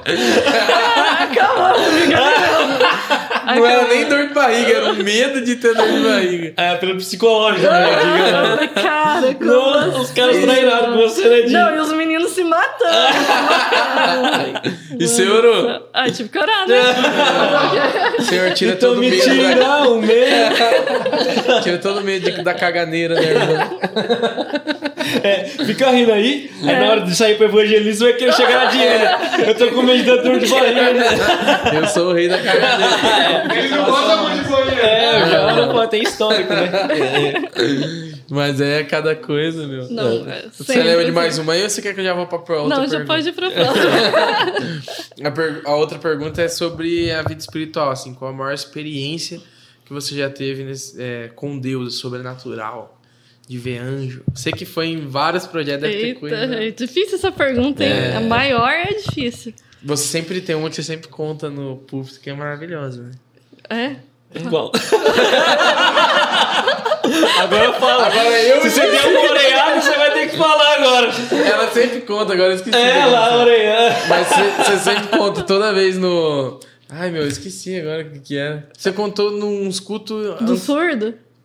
É. Não, mas fala o que, que é o surdo pra ver se é isso mesmo. Que, as- que ninguém gostava dele, que ele era rejeitado? Ou não? Ixi, Dio, vai ser Não, amor. sei, eu sei que ela contou no, no último, no penúltimo. Deixa ela contar então, é, conta daí aí. se for, você fala. É, vai. A do surdo? Vai. Ah, qual é? Ou alguma outra que você achar que foi pra você a mais Não, impactante. é- Eu vou lembrar até o final. Então é. vai, minha amor. É, a do surdo foi algo que realmente me marca muito, porque é, eu tenho um tio que é surdo, né? Então eu, já- eu cresci com ele, morei com ele quase que minha vida inteira. Nossa, então, eu não sabia dessa história. E aí, depois de um tempo que a gente veio aprender Libras. Então, assim, o povo surdo já é alguém que a gente já tem esse envolvimento e que a gente é, entende os desafios que ele tem por conta dessa convivência, né? Uhum. Então, eu fui pro Sertão em 2019, 2019 a gente foi para Paraíba.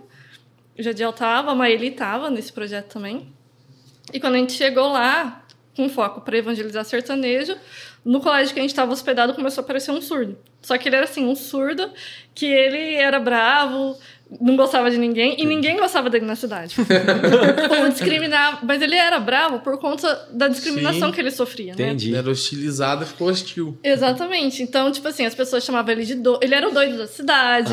Ah. As pessoas contavam várias histórias. Falavam até que ele dormia no cemitério, mas eu acho que era tipo assim, né? O povo É o. Gadareno agora? Que o povo É. conta, né? O povo aumentava porque realmente discriminava ele ao máximo. assim. Já era um... E ele começou a aparecer no, no- na escola onde, onde a gente tava. E aí, beleza, eu já ouvi um surdo. Vamos conversar com o surdo, né? a gente tava livre, vamos conversar com o surdo. Só que a gente começava a conversar com ele e ele era, ficava bravo com a gente. Ele fechava a cara, ele fazia assim, ele olhava pro outro lado. Não tinha como conversar. Só que a gente ia tentando. Todo dia a gente tentava um pouquinho. E todo dia ele aparecia lá. E não só a gente, todo mundo do projeto começou a dar muita atenção pra ele. Então, na hora das refeições, a gente chamava ele pra comer com a gente. Então, sempre dava alguma atenção. Só cortando que eu lembrei que é o. Lembrei, se eu, se eu não falar agora, eu esqueço. Que é um que a meni, o pai da menina não queria que você evangelizasse, não queria que a mãe dela, e ela orou, aceitou Jesus, depois veio a menina e a família inteira que você contou no domingo passado. Esse do. Mas continua do surdo, depois Tá. você, você te lembra desse. Aí ele, esse surdo, ele começou a conviver ali com a gente e a gente começou a perceber que aos pouquinhos ele foi ficando assim mais manso, mais tranquilo. Então ele começou a ir lá na base, varrer o chão pra gente, começou a perceber algumas coisas e ir ajudando. Até assim, é, uma história que eu sempre conto é que eu tenho muito medo de sapo e ele percebeu isso. Então quando eu andava na rua, que a- lá tinha muito sapo, gente, vocês não têm noção. É, tipo assim, era rua cheia. Quando eu andava na rua, que eu me deparava com aquela multidão de sapo, ele saía correndo na frente, espantando. Agora eu lembrei passar. desse testemunho sabe. Entendeu? E então, assim, a gente percebeu que ele foi se aproximando e que aquilo era Deus realmente abrindo as portas do coração dele. Uhum. E aí, a gente continuava tentando falar do evangelho, mas não tinha essa abertura com ele. Tá. Só que no último culto, que a gente foi o culto de inauguração da igreja lá, eu comecei a interpretar o culto para ele e ele começou a prestar muita atenção. Então, os louvores ele prestava muita atenção, a pregação ele começou a prestar muita atenção. E aí, quando foi no momento do apelo, que aí eu perguntei: ah, você quer aceitar Jesus? Ele fez que sim. E aí, eu, na minha pouca fé, falei: vou perguntar de novo. Tem certeza? Porque eu acho que ele não entendeu o que eu falei. Aí eu falei, Severino, você quer entregar sua vida para Jesus? E aí ele não me respondeu, ele me pegou pelo braço e ele me levou lá na frente do púlpito da igreja. Ele se ajoelhou e entregou a vida para Jesus ali. Meu Deus. E aí, quando a gente voltou, que a gente orou por ele e voltou pro lugar onde a gente tava, era assim como se a feição dele tivesse se transformado, sabe? Eu fazia os louvores, ele queria fazer junto comigo e tal. Até que ele me falou que ele queria um dia estar lá na frente pregando também, igual aquele pastor. E assim, a gente ficou muito feliz, né, com Nossa. aquilo que Deus fez na vida dele. E aí, o que foi interessante na história dele é que ele deixou de ser o doidinho da cidade. Entendi. Ele passou Nossa. então a ser alguém que pertencia à família de Cristo. Nossa. Então, se a gente pega as fotos do Instagram da igreja, todos os eventos existentes Ele dentro tá. de uma igreja, ele tá. Olha É no culto das crianças, no culto do circo de direção, no evangelismo, tudo. E aí, uns dias depois que eu vim embora, me mandaram o vídeo dele em cima do púlpito com o microfone e fazendo assim com a mão, Pregando mesmo. pregando. Ano.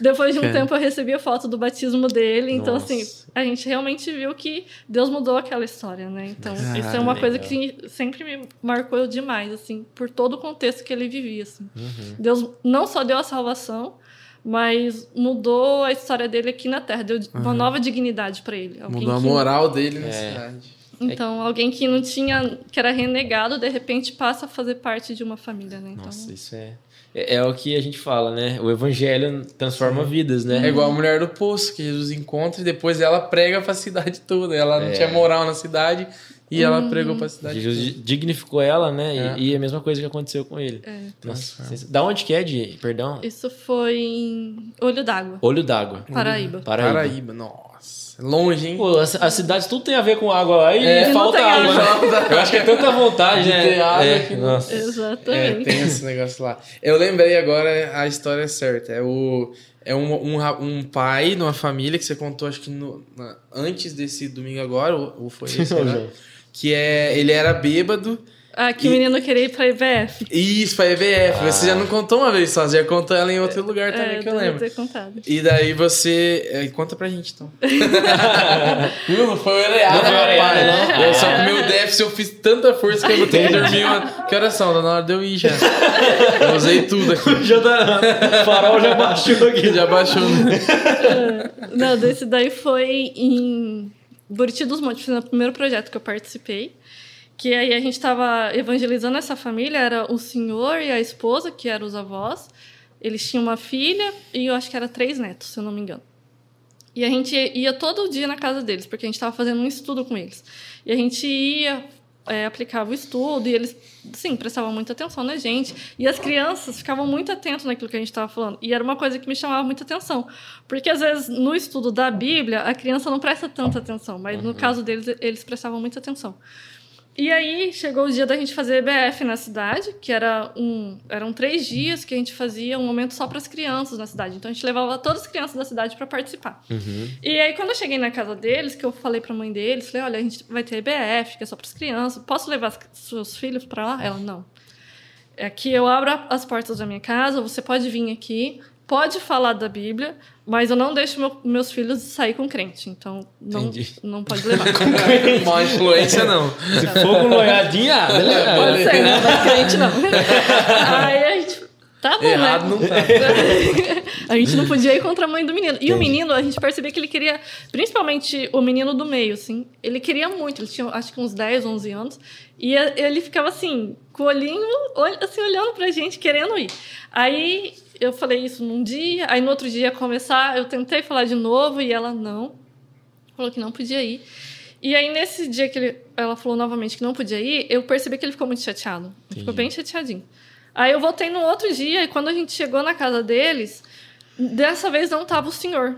O chefe da família não tava. Só tava as mulheres. Que era o avô das crianças. que era o avô das crianças. Tava as, as duas mulheres, a, a avó e a mãe. E a avó tava assim, chorando bastante. E aí a gente chegou, sem entender o que estava acontecendo. Começamos a conversar. E aí a mãe das crianças contou, falou assim, olha, o que acontece é que meu pai ele é envolvido com alcoolismo há muito tempo. Quando ele bebe demais, ele fica agressivo, ele fica muito nervoso. Então, hoje pela manhã, ele quebrou todas as coisas aqui dentro de casa, ele ficou muito nervoso com a minha mãe. E a minha mãe fica muito nervosa com essa situação. Todos nós, né, ficamos muito nervosos com essa situação, mas é algo que acontece há muito tempo e não tem o que a gente fazer, porque ele é assim.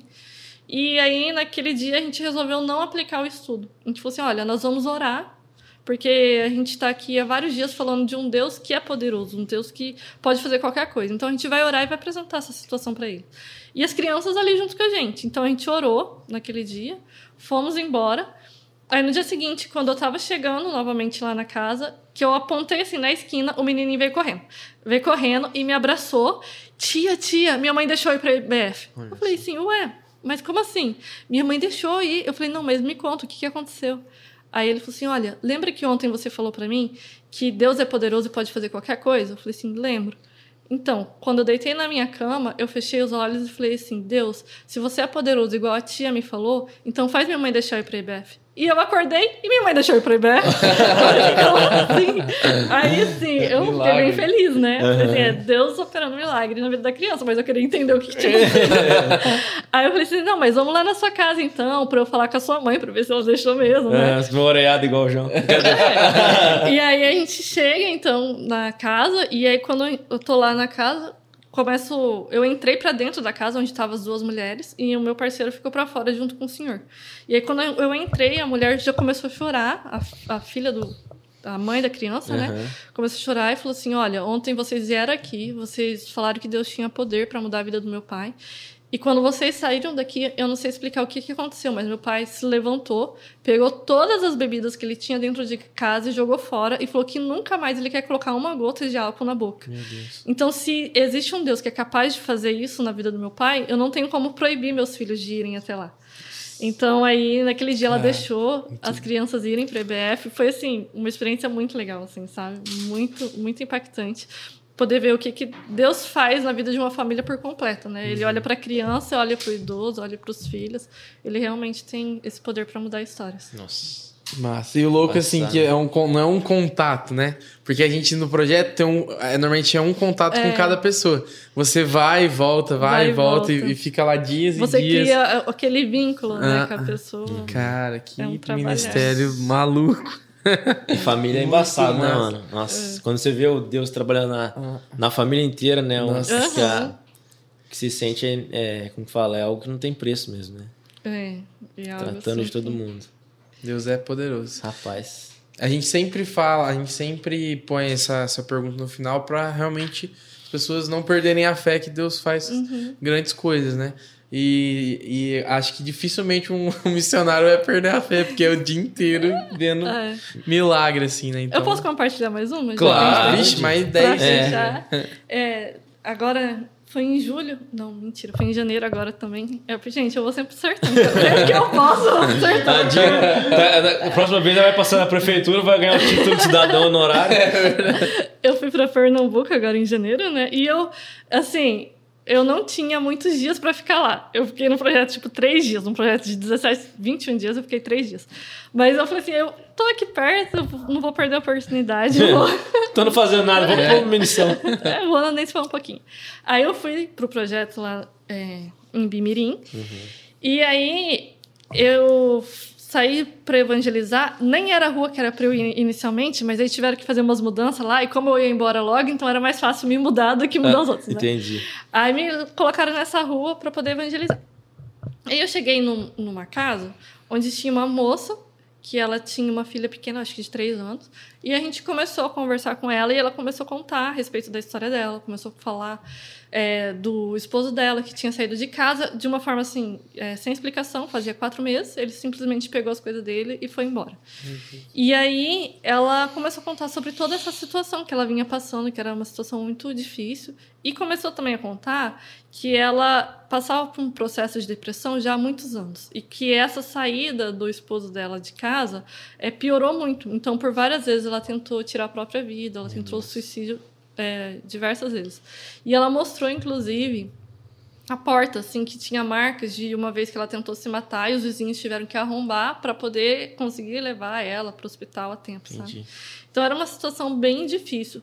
Só que naquele dia eu percebi que ela queria falar e a gente já estava assim no limite do horário que ia passar o transporte para me levar de volta para a cidade que era muito longe e aí não tinha como perder.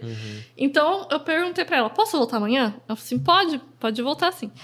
E aí eu voltei, saí de lá, conversei com o meu líder, né, da, da minha equipe, expliquei para ele o que tinha acontecido. E a gente teve a seguinte estratégia: a mulher ela era manicure. Então ele falou assim: "Olha, volta amanhã, mas volta sozinha. E volta pra fa- passar a tarde com ela. Pede pra ela fazer sua unha e você fica aí a tarde toda. Eu falei, fechou. Já ganhou unha. Sei Já- das táticas. Voltei, aí quando eu voltei no dia seguinte, que eu bati na porta, tipo assim, a casa inteira tava fechada. Bati na porta e ninguém respondia.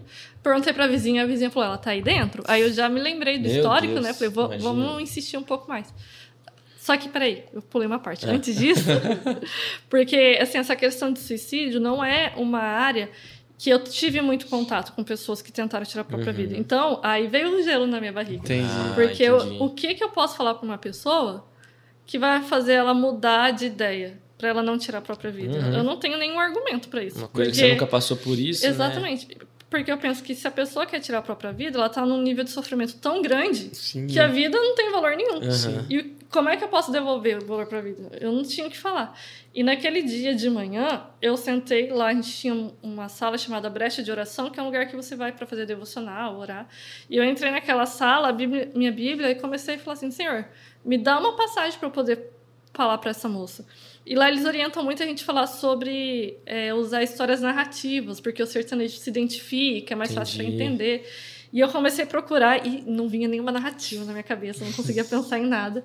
E eu orando e pedindo para Deus, né? E Deus me direcionou para um salmo, que é o Salmo 40, que fala: Esperei com paciência no Senhor, Senhor, ele se inclinou e mim." ouviu o meu clamor. Uhum. E eu comecei a ler aquele salmo e fiquei pensando, mas salmo? Do evangelismo, né?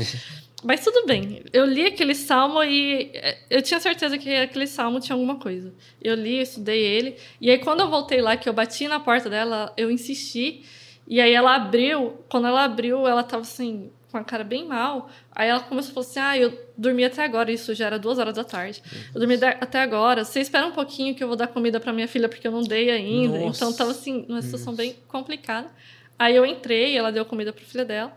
E ali ela começou a fazer minha unha e eu comecei a conversar com ela. Na verdade, ela começou a falar, porque aí ela começou a desabafar e colocar pra fora tudo aquilo que toda a angústia que tava no coração dela e eu só ouvindo.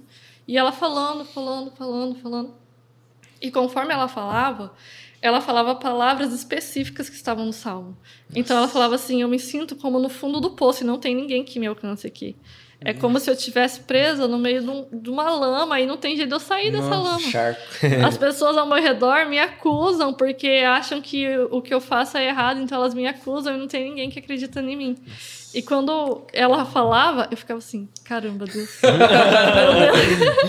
É Davi? Eu, caramba. E ela foi falando, falando.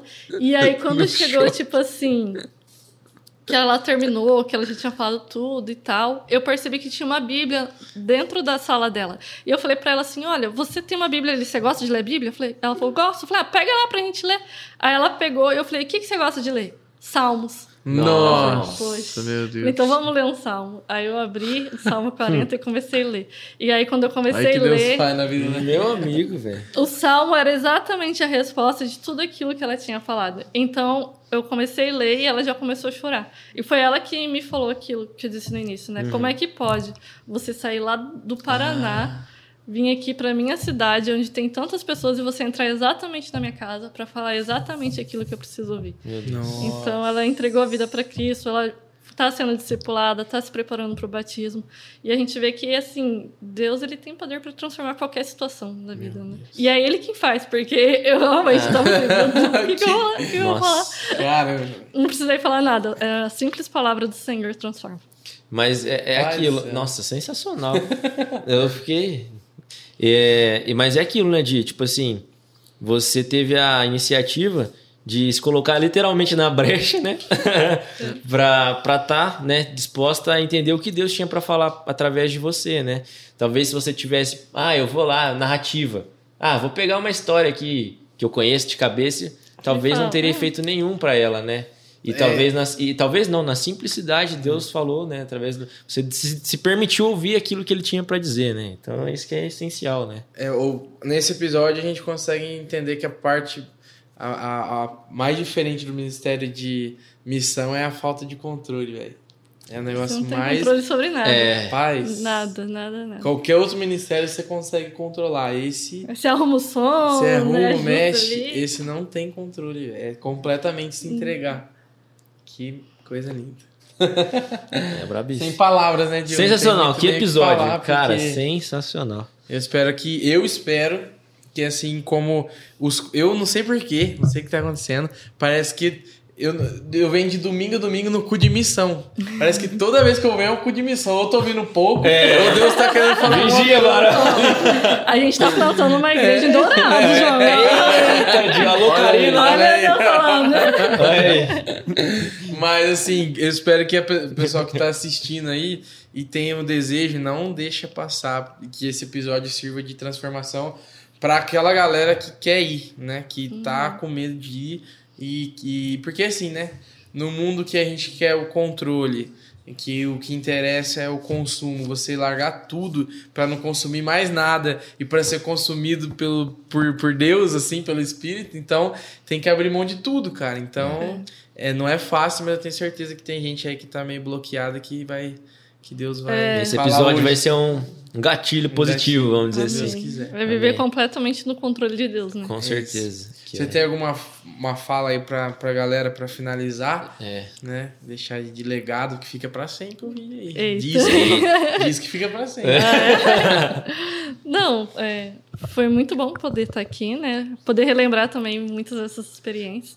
Que eu penso que são experiências que marcaram a minha vida e que sempre que eu lembro também renova a fé. A gente precisa ter a nossa fé renovada, né? Uhum. E pra galera que tá aí acompanhando, gente, se você tem chamado, vocação, sente que Deus quer algo pra sua vida, não deixe passar. Não deixe passar.